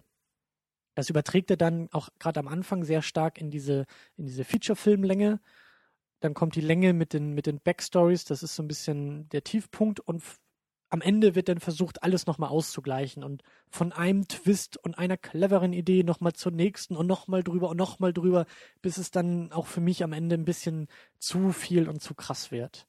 Das ist ja äh, dem, dem Herrn Shyamalan, der ja Six Sense, Unbreakable, Science und äh, The Village und was da noch alles hinterherkam, dem hat man ja auch immer vorgeworfen, dass er immer, dass er so ein One-Trick-Pony ist, dass er nur diesen Twist kann und dass er den ganz verzweifelt anwendet in jedem weiteren Film und man kann diesen Twist irgendwann schon meilenweit riechen, weil man fängt ja an, so, so abstrus zu denken. Und das war jetzt in der wiederholten Sichtung von Saw, hat mir das auch nicht mehr so gut gefallen. Das war auch für mich einfach zu viel. Das war so nach dem Motto, okay, wir haben hier diesen einen Twist, äh, den erwartet man, ja, dass irgendwie dieser Detective da auch noch irgendwie was mit im Spiel ist vielleicht und der Auftraggeber war oder so. Und dann ganz am Ende ist es denn, ist es einfach zu viel für mich. Ja, das mit dem Detective, das war ja nur so ein kleinerer, naja, Twist oder könnte man im Grunde auch nur als eine Information bezeichnen, weil er, er war ja nicht richtig beteiligt an diesem Ding. Er hat ja nur diesen Doktor weiterhin überwachen lassen, weil er ihm noch nicht so richtig vertraut hat. Ne? Und Ja, er hat ja immer aber- noch den Verdacht gehabt, dass er vielleicht doch der Killer sein könnte. Aber das fand mich, ich halt okay. für mich, für mich gingen dann zu schnell hintereinander zu viele Vorhänge auf. Und zu viel, Ja, das stimmt auf jeden guck Fall. mal, was wir dir verheimlicht haben. Und guck mal, was wir dir noch verheimlicht haben. Und dann, ich weiß nicht. ja, Aber da müssen wir auch ein bisschen konkreter jetzt. Also, also viele kritisieren ja einfach auch diesen, diesen Haupttwist, möchte ich mal sagen, oder dieses, dass halt der Typ da in dem Raum halt gelegen hat und dann einfach aufsteht, so, ne, was da so dieser epische Moment am Ende ist, Mhm. dann, viele kritisieren einfach dann, wie kann jemand da irgendwie liegen so lange und sich nicht bewegen und so, ich weiß nicht, wenn, ich kann mir da vorstellen, dass er da irgendwie ein paar Medikamente genommen hat, die irgendwie die Herzfrequenz drosseln oder so und er das halt machen kann. Hm? Ähm, aber, aber generell sagen, glaube ich, auch viele, dass man das ja auch einfach gar nicht hätte ahnen können. So, wer, wer soll denn ahnen, dass dieser Typ im Grunde da gar nicht tot ist, sondern dass er im Grunde der, der Killer ist. So, also, da hätte ja alles kommen können. Da hätte auch plötzlich sein können, ja, da ist im Grunde ein Alien, was hinter der Tür sitzt und das alles inszeniert hat. So, ne? Ich frage mich vor allen Dingen auch ein bisschen, was bringt uns dieser Twist? Das ist im Grunde der Punkt. Ne? Es, ist, es ist im Grunde so ein, so ein bisschen so ein Twist um des Twists willen. Obwohl ich dabei auch sagen muss, ich, ich kann das definitiv nachvollziehen, dass man das sagt. Es stört mich hier aber nicht so sehr, weil es halt irgendwie nicht so zentral für den Film ist. Also lass mich das ausführen. Mhm. Bei Sixth Sense ist der Twist halt unglaublich zentral für den Film. Ja. Ne, weil der halt den ganzen Film in einem anderen Licht dastehen lässt. Und wenn man den Film nochmal gucken würde, wäre alles ganz anders. Ja. Ich würde das hier nicht so empfinden. Auch wenn man vielleicht jetzt weiß, wenn man Saw zum zweiten Mal guckt, okay, da liegt im Grunde schon dieser Typ in der Mitte. Ja.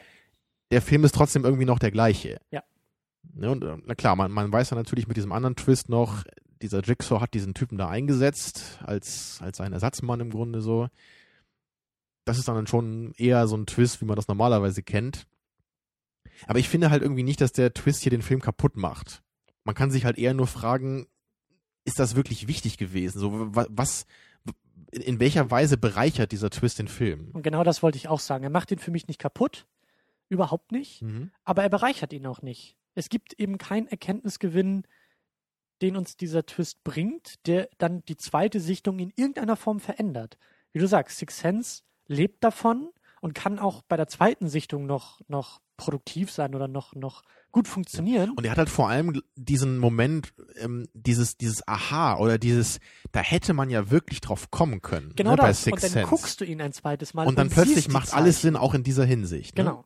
Und das hat eben dieser Jigsaw-Film nicht. Man guckt nicht plötzlich jede Szene in diesem Raum und denkt, ja, das ist ja alles nur so, weil er da liegt. So, nee, er hätte im Grunde, er hätte es im Grunde auch gar nicht machen müssen. Er hätte das im Grunde auch selber machen können ne, und eben nicht in dem Raum liegen müssen. So. Eben. Man weiß ja eh nicht so genau, warum er das überhaupt gemacht hat. Ne? Also ob er einfach Genau. nur das, also ob er das, also ich habe es mir immer so erklärt, dass er einfach dabei sein wollte, so für zukünftige Fallen, um halt wirklich genau zu sehen, wie diese Menschen da reagieren. Also vielleicht das nicht einfach nur durch eine Kamera zu sehen, sondern wirklich das richtig so mitzuerleben, diese Atmosphäre in diesem Raum zu sein. Aber das wird in dem Film ja nicht so richtig erklärt, ne, warum er das wirklich macht. Ich weiß Mhm. auch nicht, ob das mal in den Fortsetzungen thematisiert wird. Und ich würde auch ungern die Fortsetzung irgendwie heranziehen, um hier irgendwelche Fragen zu lösen, glaube ich. Ja, Ja, aber es ist wirklich schon, ne, wie du sagst, so man hat das Gefühl, es ist ein Twist um des Twists willen. Um So halt dieses, einfach cleverer Guck zu mal, sein. wie als clever man ich ist. bin. Genau. Ne? Ich bin nicht einfach nur ein Horrorfilm, ich habe richtig viel noch äh, dahinter zu bieten. Und in Ansätzen stimmt das ja irgendwie auch, aber eben dann nicht so viel, wie der Film selber das gerne hätte. Ja.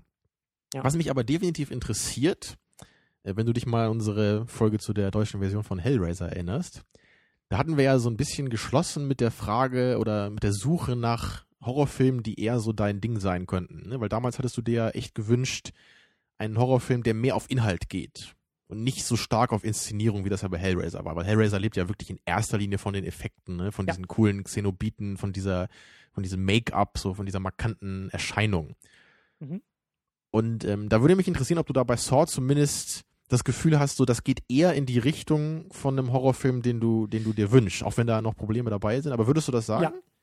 Auf jeden Fall. Also er wirft eben Fragen auf oder hat, hat nette Ideen und, und kluge Ideen, ähm, die dann aber eben zu meinem Missfallen leider nicht ausgeführt werden. Also der Film wäre für mich noch besser, wenn er sich auch auf, auf diese Ideen ein bisschen mehr beruft. Eben auch dieses Zusammenspiel der beiden Personen in dem Raum. Das finde ich halt richtig, richtig cool.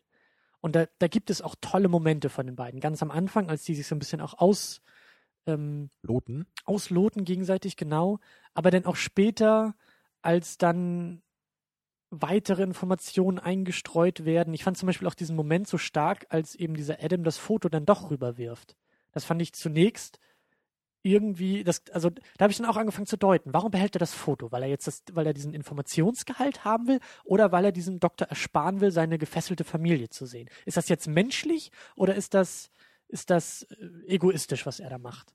Und diese Punkte hätte ich, hätte ich gerne mehr gesehen in dem Film. Die waren, die waren gut, mhm. die waren, also sowas interessiert mich daran. Um dann eben, weiß ich nicht, 50 Minuten später oder eine halbe Stunde später als er denn das Bild rüberwirft, auch zu sehen, wie dieser Doktor darauf reagiert. Also eigentlich das menschliche Drama in diesem Raum hat mich mehr interessiert, mhm. als jetzt irgendwie eklige Fallen oder irgend, äh, irgendwelche perversen Spielereien eines Killers, sondern eher das Untereinander. Das war ja auch, glaube ich, das, was, was Stefan damals auch gesagt hatte, als wir, äh, war das auch die deutsche Version, auf jeden Fall haben wir High Tension geguckt. Äh, und da meinte er auch so, dass zum Beispiel bei Zombie-Filmen, dass es ja eben auch sehr stark um dieses menschliche Drama dann daraus resultierend geht. Eben ja, die Zombies sind nur so diese ähm, Ausgangsposition, ne, das Setting. Genau. Und es geht dann vielleicht irgendwann gar nicht mehr so sehr um die Zombies, sondern eher um die, die menschlichen Implikationen, so die das dann mit genau, sich bringen. Genau, und, und, und der, der, der Schrecken, den der Mensch dem Menschen gegenüber ähm, bewirken kann, ist eigentlich viel, viel größer als irgendwelche fantastischen Wesen, die irgendwelche Überkräfte haben oder, oder tödlich sind oder so. Und das finde ich halt, das ist bei mir hängen geblieben. Und das fand ich hier jetzt auch bei Saw, waren für mich persönlich die stärksten Momente, wo genau das ähm, das irgendwie auch dadurch, dadurch kam, wie grausam der Mensch auch gegen sich selbst sein kann und gegen andere Menschen. Und das hat mich schon interessiert. Das mhm. war, wie gesagt, angedeutet. Das hätte für meinen Geschmack noch mehr ausformuliert sein können. Aber wir sind so langsam, wir sind immer noch nicht da angekommen bei dem für mich besten oder perfekten Horrorfilm. Aber die Richtung stimmt für mich eher als bei Hellraiser. Okay. Also ich würde schon sagen, dass mir Hellraiser persönlich noch mehr gefallen hat was jetzt aber nicht unbedingt an der Art des Horrorfilms liegt, sondern ich finde einfach Hellraiser ist deutlich konsequenter in dem, was er macht. Mhm. Ne, weil der, ja. da, da, kann man eher erkennen, so darum geht's und darum soll es nicht gehen. Und bei Saw ist es wirklich eher so, dass eine Menge da ist, was aber für sich alleine jetzt alles nicht so perfekt funktioniert. Aber man kann eigentlich überall nette Ideen erkennen, wo man sagt, ja, da hätte ich gerne mehr von gehabt. Ne? Gerade was halt auch so diese moralischen Fragestellungen halt äh, mit sich bringen. Ne? Das ist ja auch das, das wird hier halt relativ schnell abgehandelt so, ne? Das ist so dieses, ja, er tötet ja nicht einfach nur Leute, er will ihnen ja im Grunde helfen und dieser Amanda hat ja anscheinend geholfen. Ja. Und, und damit ist das Thema halt schon fast erledigt für den Film. Äh, man kann zwar selber noch drüber nachdenken, aber da hätte ich natürlich auch mir lieber noch ein bisschen mehr gewünscht, so vielleicht ein paar Positionen von einzelnen Charakteren oder vielleicht das haben das vielleicht mehrere geschafft. Ne, oder also irgendwie sowas, so dass damit noch mehr mit gemacht wird, so mit diesem moralischen Thema das fand ich halt auch ähm, eine tolle Idee bei dieser, bei dieser Amanda, dass dieses ähm, Stockholm-Syndrom da so angedeutet wurde. Also sie wurde ja auch gerade so gezeigt, auch in der Rückblende und auch in ihrem Spiel, in ihrem Schauspiel, wie sie da saß, diese, diese, dieses Trauma, was sie einfach hat, was sie gut verkörpert hat, was der Film gut inszeniert. Und aus dieser Position dann diesen Satz zu hören, aus ihrem total verunsicherten Gesicht und Mund, dass er ihr eigentlich geholfen hat, das fand ich auch stark, weil das dieser, dieser starke Gegensatz, dieser starke Bruch war von, ja, der Mensch mhm. ist auch in der Lage, so ein Trauma in gewisser pervertierter ja. Form so denn irgendwie auszuwerten. Aus ihrer Sicht macht der Satz einfach auch Sinn, weil man kann sich vorstellen, dass, dass sie das wirklich so empfindet, weil sie ja auch diese Ausnahmesituation durchlebt hat. Aber wenn dann ein mehr oder weniger unbeteiligter Cop dann so sagt, ja, technically he's not killing anyone, ja. dann fasst man sich eher an die Stirn, weil so, so, sorry, was arbeitest du da, ne? Geh mal genau. lieber zu Starbucks an die Kasse oder so, wenn du sowas sagst. Ja. Ähm, naja. Also, was ich mir übrigens noch hätte vorstellen können, vielleicht so, was den Film vielleicht hätte bereichern können oder, oder in eine andere Richtung hätte gehen lassen, wenn man halt nicht nur zwei Leute in den Raum gesperrt hätte, sondern vielleicht das eher mit drei oder vier Leuten gemacht hätte. Mhm.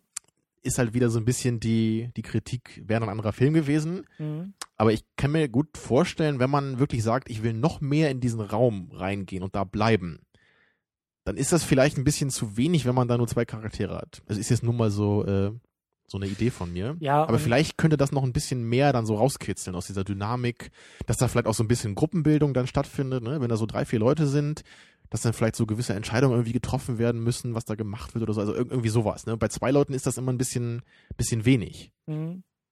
Und also ich fand in, das, psychologischer Hinsicht. Ja, ne? und ich, ich fand das, ich fand auch den, den, ähm, äh, diesen, wie heißt der, Sepp, den fand ich auch ein bisschen, äh, ja, zu wenig zu, thematisiert. Ja, der oder? wird zu wenig benutzt. Das war dann nachher auch nur so der Twist, oh, er hat irgendein Gift geschluckt und muss irgendwie rechtzeitig an das Gegengift kommen und deswegen äh, äh, setzt er jetzt hier diesen ganzen Plan um. Mhm. Ähm, das war halt auch nur so ein bisschen hingeworfen. Da hätte man auch, da hätte mich eine Backstory noch mehr interessiert. Warum vielleicht auch er ausgewählt wurde, warum hatte angeblich er dieses, dieses unwürdige Ja, das Leben? weiß man warum, ja überhaupt nicht. Warum ne? musste er getestet Weil die, werden? die, die einzige Szene, die wir von ihm sehen sonst, ne, ist halt, wo er im Krankenhaus ist und sogar sich so ein bisschen für den Patienten einsetzt. Ja. Ne, wo er sagt, so, also der Typ hat auch einen Namen, so, ihr könnt ihn nicht einfach nur als Patienten bezeichnen. Ja. Also deswegen, wir bekommen im Grunde nur eine Information über ihn und die ist positiv. Und aus Ja. irgendeinem Grund ist er halt trotzdem unwürdig, was halt ein bisschen verwirrend ist dadurch. Ja. Da, da wäre es auch total cool gewesen, vielleicht am Ende des Films nach dem Twist so ein paar kurze Rückblenden zu haben, dass er sich vielleicht total unsicher ist, ob er das wirklich machen kann. Ne, weil er wirkte ja so eigentlich ziemlich kaltblütig. Er meint, ja, ich muss euch halt umbringen, so, sonst sterbe ich ja. Ja. Ähm, naja, es ist ein bisschen wenig dann wieder, ne? Da, da ist dann auch nicht viel mit, mit Drama und moralischer und auch nicht, Ambivalenz. ja, und auch nicht ist Doppeldeutigkeit, die bei der zweiten Sichtung Szenen dann ganz anders wirken lassen, wie jetzt bei Six Sense, wo du ja bei der zweiten Sichtung dann weißt, warum manche Figuren sich beim ersten Mal merkwürdig verhalten haben, aber mit mehr Informationen macht Das, es das auch wurde wieder so ein bisschen versucht. Ne? Es, es gab ja noch mal so ein paar Sätze, die von ihm dann so eingeblendet wurden. Ne? Aber, Ja. aber das war natürlich viel zu wenig. Ja. Das ja, war auch aber, ein bisschen, aber, bisschen aber dieses. Element, das ist es wieder. Ne? Das, also man sieht eigentlich überall bei diesem Film Kleinigkeiten, wo man denkt, die Richtung stimmt, so, aber, aber das Verhältnis stimmt nicht oder die konkrete Ausformulierung. Ne? Also das, das ist halt schade. Aber es ist halt auch ein Erstlingswerk, ne? der auf, das auf einem Kurzfilm so basiert und im Grunde fühlt sich auch genauso an. Ne? Es ist, ist im Grunde ein, ein langer Kurzfilm, so, der, der viel anspricht, aber nichts ausspricht. Ja, und das ist aber auch so, so, ähm, ich meine, wir kritisieren das jetzt auch, auch die ganze Zeit und auch sehr stark und ähm, das ist, das ist irgendwie, das ist vielleicht auch so, ein, so eine Art Luxusproblem oder so, weil es, es ist halt ein Erstlingswerk und, und es ist eigentlich, also er scheitert halt auch nirgendwo. Das finde ich das Gute auch bei Saw. Er ist eben nicht, ähm, die eigenen Stärken werden, werden ausgespielt und die Schwächen, die eigenen Schwächen kommen gar nicht vor. Die, die eigenen Schwächen werden halt irgendwie ausgeblendet, der Filmemacher, weil ja, es sind irgendwie tolle Andeutungen für noch cleverere Sachen und klügere Versionen dieses Filmes, aber das macht den Film halt nicht kaputt. Also für mich scheitert Saw in, in, an keiner einzigen Stelle. Nee, genau, das ist ja auch das, und das das gleiche Ding mit, positiv der, anmerken. mit, mit dem Raum und der Backstory. Ne? An dem Punkt, wo im Grunde in dem Raum nicht mehr so viel passiert, Ganz genau. ändert der Film eben seine Richtung innerhalb, also in, zu dieser Backstory, was wir halt kritisiert haben. Aber es ist natürlich trotzdem noch besser, das so zu machen, als in dem Raum zu bleiben, ohne dass die Charaktere da was zu tun haben. Ganz genau. Und das wäre halt, glaube ich, auch fatal gewesen, wenn der Film 90 Minuten lang in diesem Raum spielt und irgendwann dann, also das, die Gefahr sehe ich halt eher, dass wenn der Film tatsächlich die ganze Zeit nur da geblieben wäre, wäre es halt viel, viel schwieriger gewesen, dann nicht zu clever werden zu wollen und auch zu viele Plotholes irgendwie äh, aufzubringen und Ja, einzuarbeiten. also Das- sowas zu schreiben ist unglaublich hart. ich fand es halt eben jetzt manchmal auch schon, also die Gefahr habe ich jetzt manchmal auch schon gesehen, so dieses typische, hm, jetzt haben sie gerade irgendwie nach fünf Stunden irgendwie erst diesen Hinweis gefunden, warum haben sie ihn vorher nicht gefunden? Und wenn du das halt jetzt aber Mhm. äh, die ganze Zeit 90 Minuten lang für uns in diesem Raum gemacht hättest und die am Ende den hundertsten Hinweis gefunden hätten, dann wäre es Ja. irgendwann auch unglaubwürdig. Und ähm, das war ja dann auch, das fand ich ganz witzig, dass das auch so direkt äh, im Film dann auch angesprochen wurde. Also die finden dann ja irgendwann, auf, also auf diesem Foto ist ja irgendwie der Hinweis, oder die wissen das schon vorher, sucht ein, ein X, ein Kreuz. Und die finden es Mhm. nicht. Und dann steht ja auf diesem Foto, was dann eben dieser Adam irgendwann später erst findet in der Brieftasche, was gut versteckt war, findet er den Hinweis, du sollst irgendwie deinen Augen nicht trauen. Oder manchmal sieht man Hinweise Mhm. erst, wenn man die äh, Augen schließt. Und viel, viel später erwähnt er dann, komm, mach mal das Licht aus. Und dann sehen sie eben in, in der Dunkelheit ein, ein strahlendes Kreuz an der Wand. Und ich dachte auch sofort natürlich, ja, warum haben sie das nicht vorher gesehen? Warum war das nicht schon in dem Moment, wo der Film anfing und alles dunkel ist, müsste doch dieses, dieses X da schon leuchten? ich glaube, die Erklärung war, dass ich das halt erst mit dem Licht aufladen muss. Ne? Genau, aber ich fand es halt witzig, dass Ja. es im Film von Figuren auch genauso gesagt wird. Dass eben einer den anderen fragt, Moment mal, ich glaube, der Doktor war das auch, warum haben wir das nicht vorher gesehen? Sagt er, ja, äh, irgendwie hier Lampen und die strahlen das an und dann kann man es erst sehen. Das fand ich einfach nur witzig, weil diese Szene fand ich dann auch ein bisschen, ja, okay, man muss uns irgendwie eine Begründung geben und vielleicht ist die Erklärung auch ein bisschen schief, aber ist okay.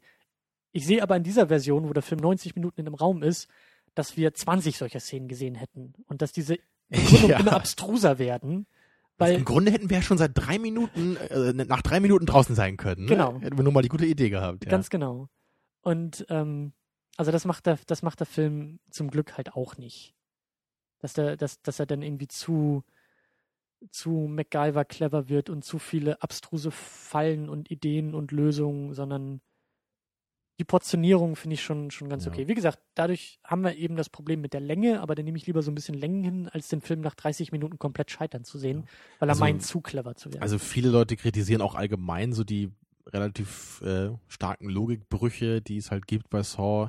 Ne, Aber am Ende hat ja zum Beispiel einmal der Doktor dieses Telefon in der Hand und dann liegt es halt plötzlich äh, an einem Ort, wo er nicht mehr rankommt. Das ist halt schon, schon komische Momente. Und da gibt es halt zig solcher Szenen, ne, die halt alle nicht so richtig Sinn ergeben, so logikmäßig. Aber da muss ich auch sagen, ich, ich habe jetzt nicht das Gefühl, dass Saw da jetzt viel mehr Logikbrüche hat, als das so bei den meisten Filmen der Fall ist. Ich meine, klar, so ein Film wie Blade Runner oder so ist eine andere Liga, ne? Da macht halt alles Sinn. mhm.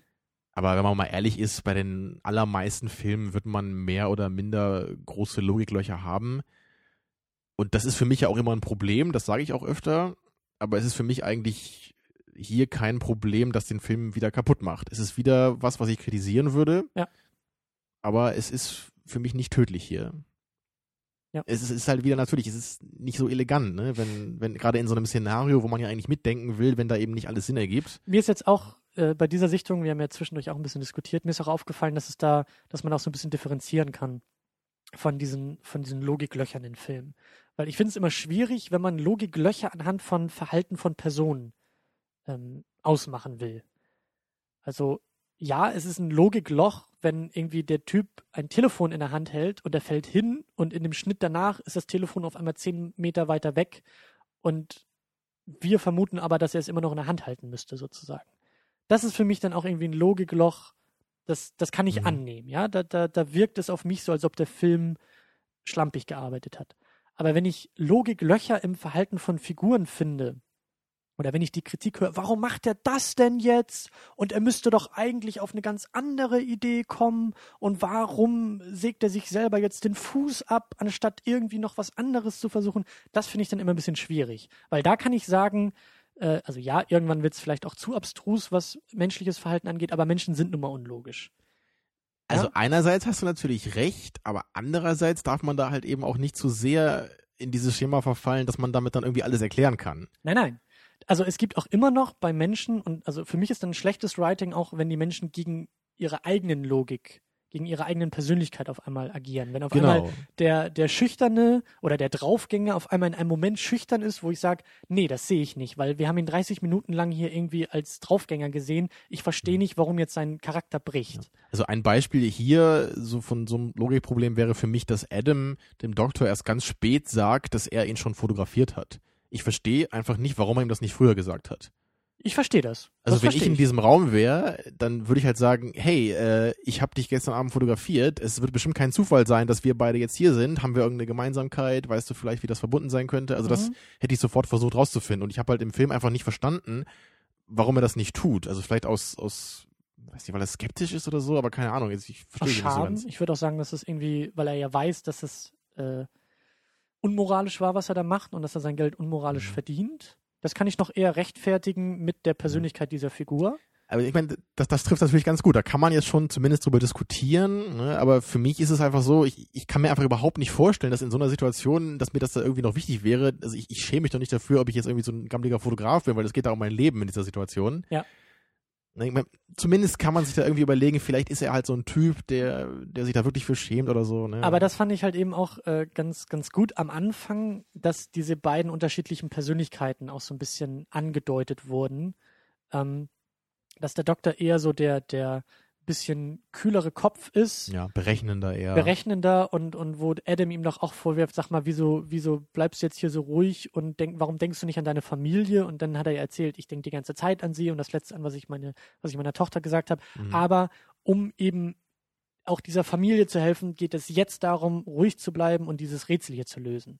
Und das fand ich halt ganz stark, dass diese Gegensätze so ein bisschen durchkamen, dass dieser Adam eher noch auch der emotionalere ist, der sich auch eher von Frust treiben lässt, von Wut noch ein bisschen treiben lässt.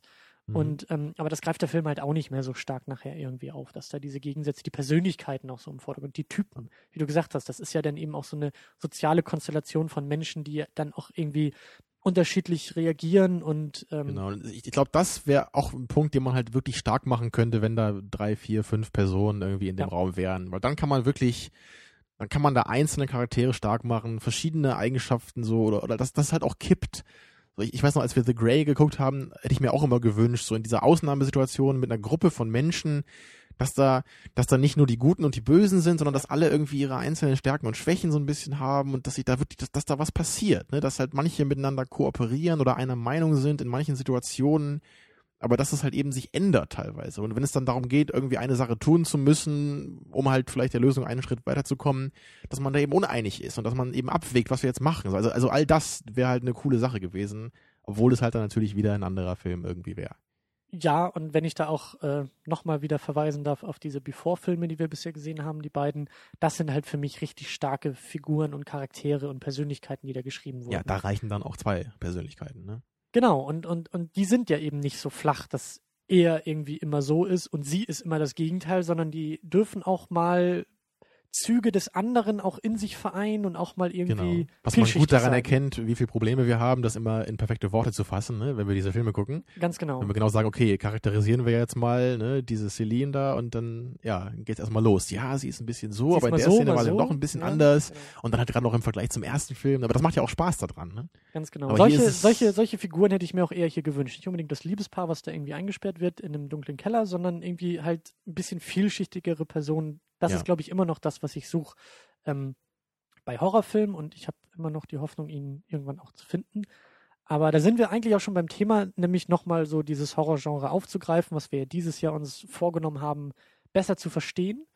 Und mehr oder weniger sind wir jetzt in dieser eher Psychothriller mit Grundlage für Torture Porn. Ja. So Weise. Psychological Horror, das gibt's ja auch als Genre. Ja. Ich weiß nicht, ob man Saw da jetzt so reinfasst, aber ich würde schon sagen, so für mich gehört er da mit dazu.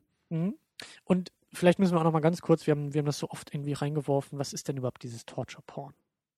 Was, was würden wir darunter verstehen? Was ist das? Was soll das überhaupt heißen? Ja, also für mich ist das so dieses Zelebrieren von dieser Gewalt. Ne, so, so Filme, die ich zwar nie gesehen habe, aber sowas wie Hostel gilt da ja immer als, als Vertreter auch ne, des modernen Torture-Porn. Mhm. Also wo man das Gefühl hat, der, der Kern des Films ist wirklich dieses, dieses überexzessive ähm, Gewaltstreben so der, der einzelnen äh, Charaktere vielleicht. So dass, dass das einfach wirklich der, der Kern ist, warum man sich diesen Film irgendwie anguckt.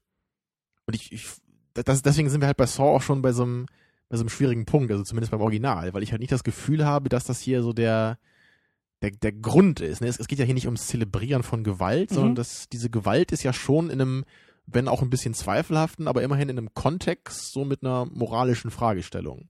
Ja, und, und ich würde auch noch ergänzen, dass das Torture Porn auch sehr stark auf Ekel ähm, setzt. Also auf, auf Ekel, also die Inszenierung dieser, dieser Gewaltgeschichten, aber auch mit so einem gewissen Ekelfaktor. Ja, dass das halt eben auch noch draufgehalten wird, wenn irgendwie der Nagel durch die Haut geht Mhm. und noch irgendwie an der an den Hautfetzen hängen bleibt oder sowas, dass das irgendwie auch zelebriert wird dabei. Genau, und es ist, glaube ich, auch weniger so dieses Verstörende, was man ja bei Seven halt eher findet, ne? wenn Ja. man sich dann überlegt, so was, also wie, bei Seven ist es ja eher so, man, man sieht halt zwar das Opfer, aber wir sehen nicht, wie es getötet wurde. Und Genau. dann, dann ist das eher im Kopf, was, was da abs was da sich da abspielt. Und beim Torture Porn ist es eben anders. Da wird wirklich genau draufgehalten, wie es du sagst. ist ne? halt eben wie beim Porno eher auch der Akt, der im Vordergrund steht, als jetzt so sehr wie bei Seven. Genau, daher ja auch der Name, ne? Genau. Und ähm, da hast du, da hast du recht, deswegen fand ich das ja jetzt bei der, bei der Sichtung so witzig, dass dieser erste Teil das noch gar nicht so sehr zelebriert, wie ich das irgendwo in Erinnerung, wie meine verklärte Erinnerung irgendwie so aussah. Weil ich dachte auch, dass es hier viel mehr noch um Ekel geht und im Endeffekt haben wir, haben wir diese, diese Bärenfallen-Szene, wo sie auch dann da den, den, da, da, da liegt ja jemand im Raum und sie muss an den Schlüssel kommen und ihnen halt irgendwie den Magen aufschneiden. und da genau wird- das sehen wir ja nicht. Genau, da da schneidet wird der Film auch wieder ein bisschen ne? weg. so. Oder auch am Ende, als sich der Doktor dann das Bein absägt, da sehen, zwar, sehen wir zwar, wie er ansetzt und auch so ein bisschen Blut rauskommt, aber wir Ja. sehen jetzt nicht irgendwie, wie das, äh, wie sein blutiger Fuß da jetzt auf dem Boden liegt und er das gerade da wirklich auf, durch den Knochen durchgesägt hat. Ja. Und daran erkennt man ja eigentlich schon, dass es halt kein reines Torture-Porn ist. Mhm. Und das ist halt bei den Fortsetzungen auch anders gewesen. Da wurde das immer stärker. Da wurden dann immer abgefahrenere Tode gezeigt, immer abgefahrenere, fiesere Maschinen. Und deswegen hat, hat mich das einfach überhaupt nicht interessiert, weil das ist halt für mich was, ähm, ich, ich bin da jetzt zwar nicht sonderlich zart beseitigt so, aber ich sehe einfach nicht, warum ich mir das angucken soll. Also nicht, weil ich das irgendwie so furchtbar finde, sondern ich verstehe einfach nicht, wo der Mehrwert darin liegt. Mhm. Ich, also wenn, wenn ich auf einem, auf einer Leinwand sehe, wie ein Mensch auf brutale Weise getötet wird, dann finde ich das per se jetzt nicht irgendwie gut oder schlecht, aber es interessiert mich im Grunde erstmal nicht, außer es gibt halt einen Kontext für die Geschichte. Mhm. Ne, und wenn das so wie bei Pulp Fiction ist, wo es ja auch äh, einen lockeren Umgang mit Gewalt gibt, aber da äh, gibt mir das was, weil das was bedeutet für die Charaktere, ne, für die Geschichte Mhm. und es hat für mich einen Sinn. Und ich, ich glaube, das ist auch ein Grund, warum ich mit den meisten Zombie-Filmen, äh, die so heut, heutzutage gemacht werden, auch nicht viel anfangen kann, weil ich da wirklich das Gefühl habe, dieses, dieses Torture-Porn-Element da auch wieder zu sehen. Da, da werden halt dann immer diese Zombies, so halt, die werden halt mit Kopfschuss zerlegt oder da werden irgendwie Körperteile abgehackt. Da ist der Splatter-Faktor größer. Genau, wieder dieses Splatter-Ding, wo man dann auch abgrenzen könnte, ne? Wo ist Torture-Porn, wo ist Splatter? Mhm. Aber bei diesen Zombie-Filmen, da habe ich immer das Gefühl, das ist im Grunde auch wieder nur so eine Excuse, so. Wir können natürlich nicht jetzt einfach so normale Menschen auf so eine fiese Weise umbringen. Das würde den meisten Leuten vielleicht sauer aufstoßen. Mhm. Also machen wir die jetzt mal zu Zombies, malen die ein bisschen bunt an und zerfetzen die dann auf die gleiche Weise. Mhm. Und das ist für mich was, was ich dann, also, was soll das so, ne? Wa- Warum muss ich mir das angucken? Ich, ist das was für dich oder, also, ich, ich weiß nicht.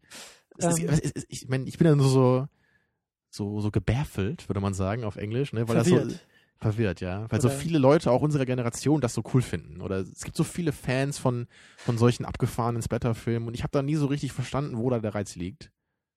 Ich weiß auch nicht, also weil du ja auch gerade gesagt hast, so Splatter und Torture Porn, also beim, beim Splatter weiß ich auch nicht so sehr. Der, der, der High Tension, den wir geguckt hatten, äh, war ja, glaube ich, noch eher so in diese Richtung. Der hatte zumindest mehr so Splatter-Elemente auch am Ende.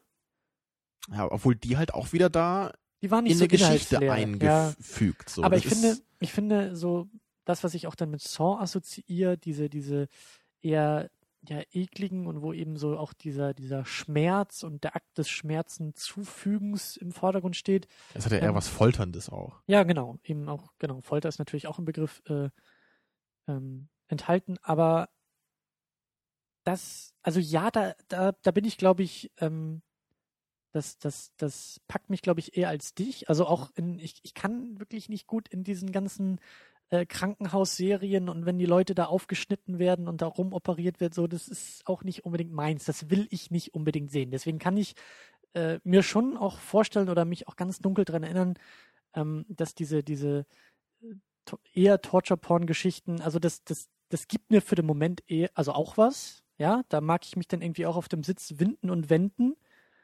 Da fällt mir gerade ein, bei Saw 3 gibt es eine Szene, wo an Jigsaws Kopf operiert wird und man das auch voll sieht. Ja, Da wird dann richtig so seine Schädeldecke aufgeschnitten und man, also da, da wird so der, die Kopfhaut abgenommen und dann wird mit so einer Säge durch seinen Schädel gesägt, so, Und wo sieht alles man schön schön ordentlich alles Blut spritzt und so. Ne? Ja, da, also das- da das- sieht man auch den Unterschied eben da zum Original. dann, genau, da ist dann auch der Ekel, da bin ich dann auch voll dabei und würde halt auch sagen, oh Gott, und so furchtbar und da würde ich irgendwie auch, äh, da wird was mit mir passieren. Aber ich glaube, dass der, der Nachhaltigkeitseffekt viel geringer ist. Also so jetzt hier von dem ersten Saw sind wirklich auch so ein paar Gedanken, das, was wir auch schon erwähnt hatten, die da irgendwie mit rumschwingen, ähm, die, das, die Grausamkeit, die auch daher resultiert, finde ich viel, viel interessanter und spannender als nur dieser Schockeffekt im Moment und guck mal, wie die Säge durch den Kopf geht. Ja, das- Weil sobald die Szene vorbei ist, ist es ist, ist alles vorbei. Da- Das ist genau auch der Grund, warum ich ja Seven auch immer so lobe, weil, weil der halt auch so eine, so eine nachhaltige Wirkung auf mich hat. Und, und gerade diese eine, diese eine Folterung dieses einen Typen, weißt du vielleicht noch, der da irgendwie ein Jahr ans Bett gefesselt wurde bei Seven. Ne? Ja. Also das, das finde ich halt auch eine der grausamsten Vorstellungen, die ich jemals in dem Film äh, wirklich gesehen habe, auch wenn das natürlich gar nicht gezeigt wird, sondern wir sehen halt nur, wie dieser Typ da liegt, wie fertig er aussieht. Aber was da dieses Jahr mit ihm passiert ist, das muss man sich ja alles vorstellen. Aber Ja. diese Überlegung, an ein Bett gefesselt zu sein, für, für ein Jahr und halt nur gerade so am Leben gehalten zu werden, dass man eben nicht stirbt, das ist so unfassbar grausam und auch noch grausamer, als wenn dir jetzt irgendwie einer mit der Kettensäge das Bein absägt. Nee, das ist, das ist halt eine ganz andere Form von so einer, von so einer perfiden Folterung. Und was mir jetzt auch gerade einfällt, wo ich so über diese Szene mit dieser Bärenfalle nachdenke, ich finde es schon fast noch grausamer, dass sie das Ding überlebt hat, weil dann nämlich auch das Gedankenspiel bei mir als Rezipienten losgehen kann, oh mein Gott, was passiert jetzt mit dieser Frau danach? Wie lebt sie weiter? Wie geht sie mit diesem Trauma um? Wenn sie halt in dem Ding Mhm. gestorben wäre, dann wäre das Ding vorbei. Dann wäre ihr Leben vorbei, dann, dann gibt es keine Konsequenz für sie. Ja, sie stirbt grausam, das kann eklig Ja, aber ich inszeniert meine, sein. zumal das ja auch ein Tod ist, der jetzt vielleicht von außen extrem grausam aussieht, aber wahrscheinlich für das Opfer jetzt immerhin noch relativ kurz und schmerzlos sein dürfte. Ja, aber erst, es ist halt ein Ende, es ist vorbei. Sie muss jetzt den Rest ihres Lebens Klar, mit diesem ja. Trauma leben, was wahrscheinlich noch viel grausamer ist als Ja, dieses, das meine ich damit, ne? Ding Die, selber, diese, so. diese Vorstellung, auf diese Art gestorben zu sein, ist wahrscheinlich, naja, ich meine, das ist schwer zu sagen, aber es ist schlimmer als selber zu sterben, kann man schwer sagen, ne? Aber dieses, also der Tod selber ist ja dann im Grunde nicht, nicht so diese, es ist nicht so eine Art von, von Folterung, wie das eben bei dieser ans Bett gefesselt äh, Idee wäre, ne? Es ist ja wirklich, diese Bärenfalle tötet dich sofort, dann wäre es vorbei gewesen. Ja. Aber ich glaube, man, wenn man halt selber dieses Ding aufhätte, würde man das halt ganz anders noch, noch wahrnehmen, ne? weil diese Art und Weise, wie man getötet würde, halt schon noch eine Bedeutung für einen hat, obwohl es im Grunde egal wäre, wie du jetzt eigentlich stirbst, wenn du dann einfach stirbst, ne? Ja. Ich hoffe, du kannst mir jetzt einigermaßen folgen. Äh, ich hoffe es auch. Also so viel Wein habe ich auch noch nicht. also ich meinte halt nur, es gibt halt einmal die Möglichkeit, dass du einfach stirbst und du bist tot. Und das ist natürlich äh, ja äh, traurig und schrecklich, wenn du tot bist. Aber diese andere Sache, dieses langsam gefoltert zu werden über eine ganz lange Zeit, das ist ja im Grunde noch viel, viel schlimmer, als einfach zu sterben. Ja, Das und ich wollte ich würde, halt ja, und ich würde aber auch eben sagen, oder mein Punkt ist, dass die Folter mit dem Tod aufhört. Der Tod ist in dem Moment eine Erlösung.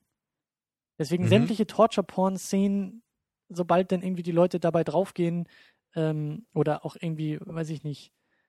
Also so wie jetzt zum Beispiel dieser, dieser Doktor, der auch aus dem Raum rausgekommen ist, der hat sich selbst das Bein abgeschnitten, oder das Fu Ja. den, den Fuß abgeschnitten. Genau, das ist Das auch wieder so viel, ein Element viel grausamer, als eben wie dieser, wie dieser ähm, äh, Sepp erschossen zu werden. Der Typ ist tot, das ja, Ding ist vorbei. vor allem das und ich finde es halt auch viel grausamer, als wenn ihm jemand anders das Bein Genau, abgesägt hätte. Genau. weil er nämlich halt selber da reingetrieben wurde, das wirklich zu machen, weil er so verzweifelt ist, um zu seiner Familie zu kommen, dass er wirklich darauf bereit ist, alles hinter sich zu lassen, ne, alles zu riskieren, nur um irgendwie aus diesem Raum rauszukommen. Und das meine ich halt. Die Grausamkeit ist, ist, die Grausamkeit vor und nach dem eigentlichen Akt ist viel, viel größer als der Akt selbst. Genau, ja, das hatte ich eben auch versucht zu beschreiben, ja. Er ist schmerzverzerrt, als er sich den Fuß absägt, aber sich in diese Rolle zu versetzen und zu sagen, wie würde ich mich selbst gedanklich dazu kriegen können, überhaupt das zu machen und danach auch noch mit diesem Gedanken weiterzuleben, finde ich persönlich viel, viel grausamer, als zu sehen, wie jemand der Fuß abgesägt wird. Weil denn, wenn er ab ist, ist die Szene vorbei und äh, die Grausamkeit hört auf. Aber bei dieser anderen Konstellation hört die Grausamkeit eigentlich gar nicht auf, weil der Gedanke so grausam ist, nicht irgendwie die Handlung. Das ist, glaube ich, Ja. eher so das, was, was ich meine. Weswegen mich diese Torture-Porn-Geschichte halt, ja, im Moment, wenn es irgendwie drastisch inszeniert ist, dann, dann, hab ich, dann muss ich auch auf den Fingernägeln rumkauen und es wird mir unangenehm. Aber das hört irgendwann auf. Das ist irgendwann vorbei. Das, das, das hält auch nicht länger. Aber alles andere, so die menschliche Grausamkeit und der menschliche Wille und der menschliche Gedanke dahinter, der kann manchmal für mich eben grausamer sein als irgendwie Genau. Schmerz. So, das hast du jetzt nochmal gut auf den Punkt gebracht. Das war eine schwere Geburt hier mit Puh. dem Thema.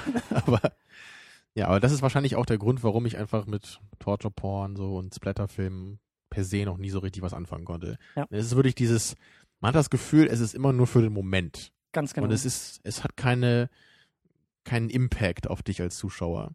Ja. Und dieses ähm, Splatter um des Splatter-Willens zu sehen, ist halt einfach nicht mein Geschmack wahrscheinlich dann. Und meiner auch nicht so sehr. Puh. Ja, wie du gesagt hast, schwere Geburt.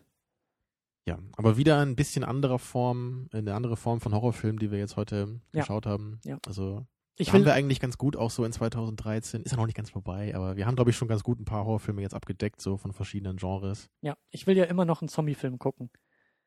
Das hatte ich, glaube ich, auch letztes Mal irgendwie bei, bei A Tale of Two Sisters eher angedeutet, dass das so das nächste Kapitel eigentlich auch sein sollte, aber dann kam eben Saw dazwischen. Wir müssen ja immer noch auch ein Tja, bisschen Ausschau müssen wir halten. Stefan nochmal einladen, dass der einen mitbringt oder so. Ganz genau. Ja, wobei ja, habe ich ja auch schon gesagt, ich glaube, das ist wahrscheinlich so das äh, Horrorgenre, was mir so am wenigsten gibt. Zombiefilmen. Aber denn, äh, nichtsdestotrotz gucke ich mir das natürlich an und rede gerne mit dir darüber. Puh. Ja, ich bin wirklich verausgabt nach dieser intensiven Diskussion hier. War diese Sendung für dich heute Torture Porn? Hm. Auf den hast du jetzt aber ganz schön lang gewartet, bis du den gebracht hast. äh, nein, nein, war sie nicht. Nein.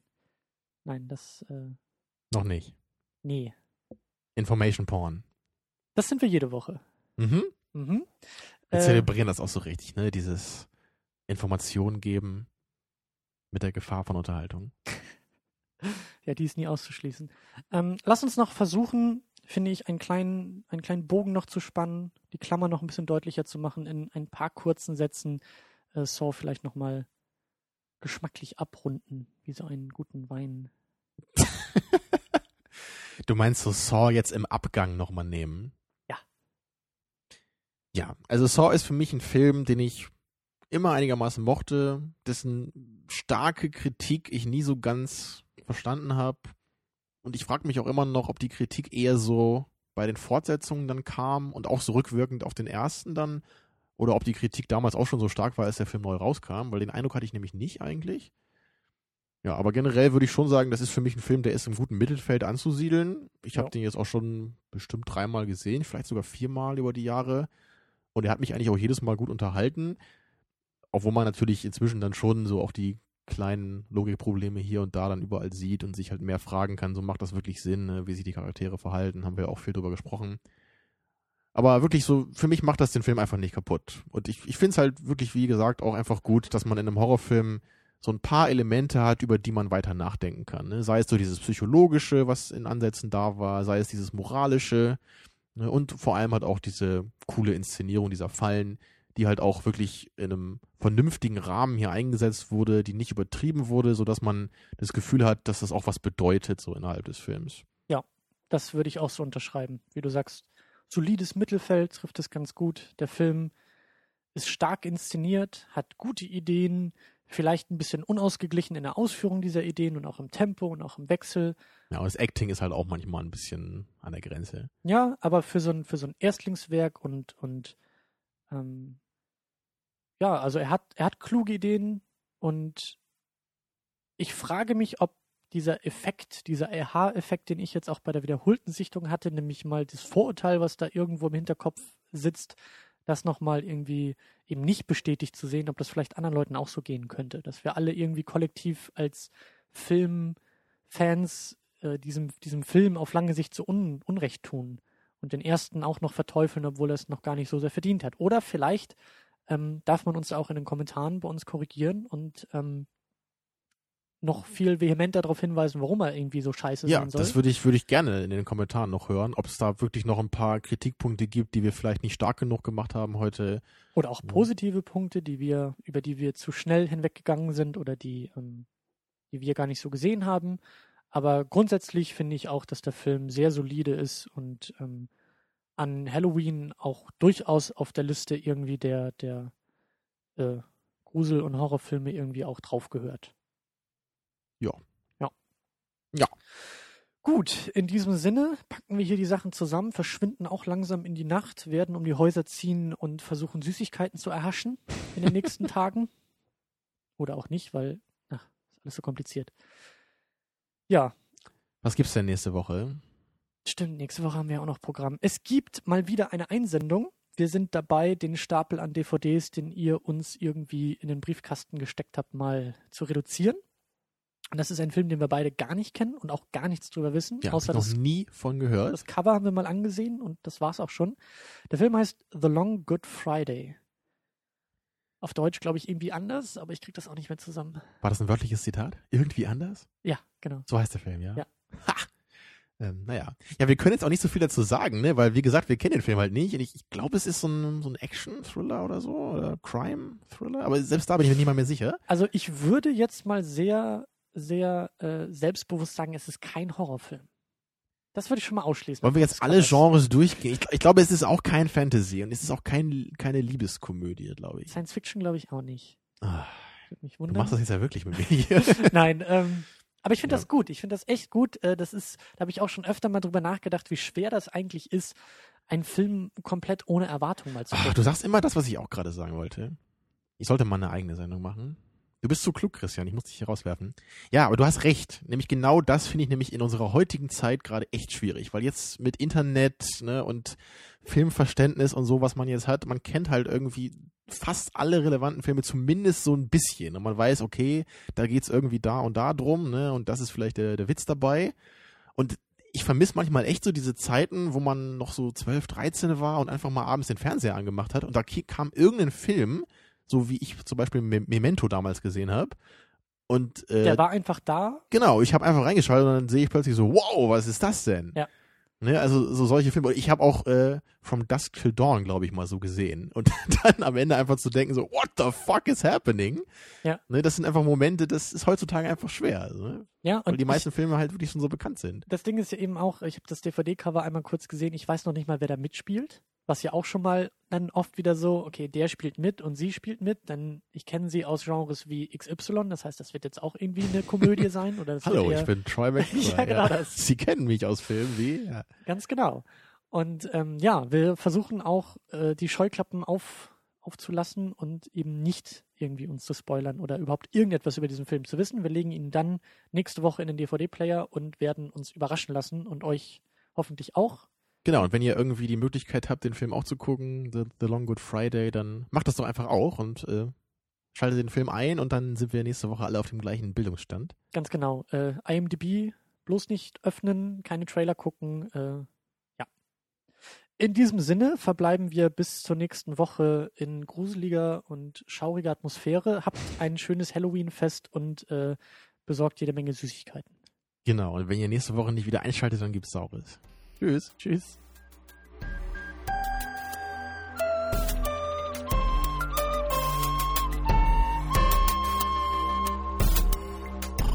Second unit. Second unit.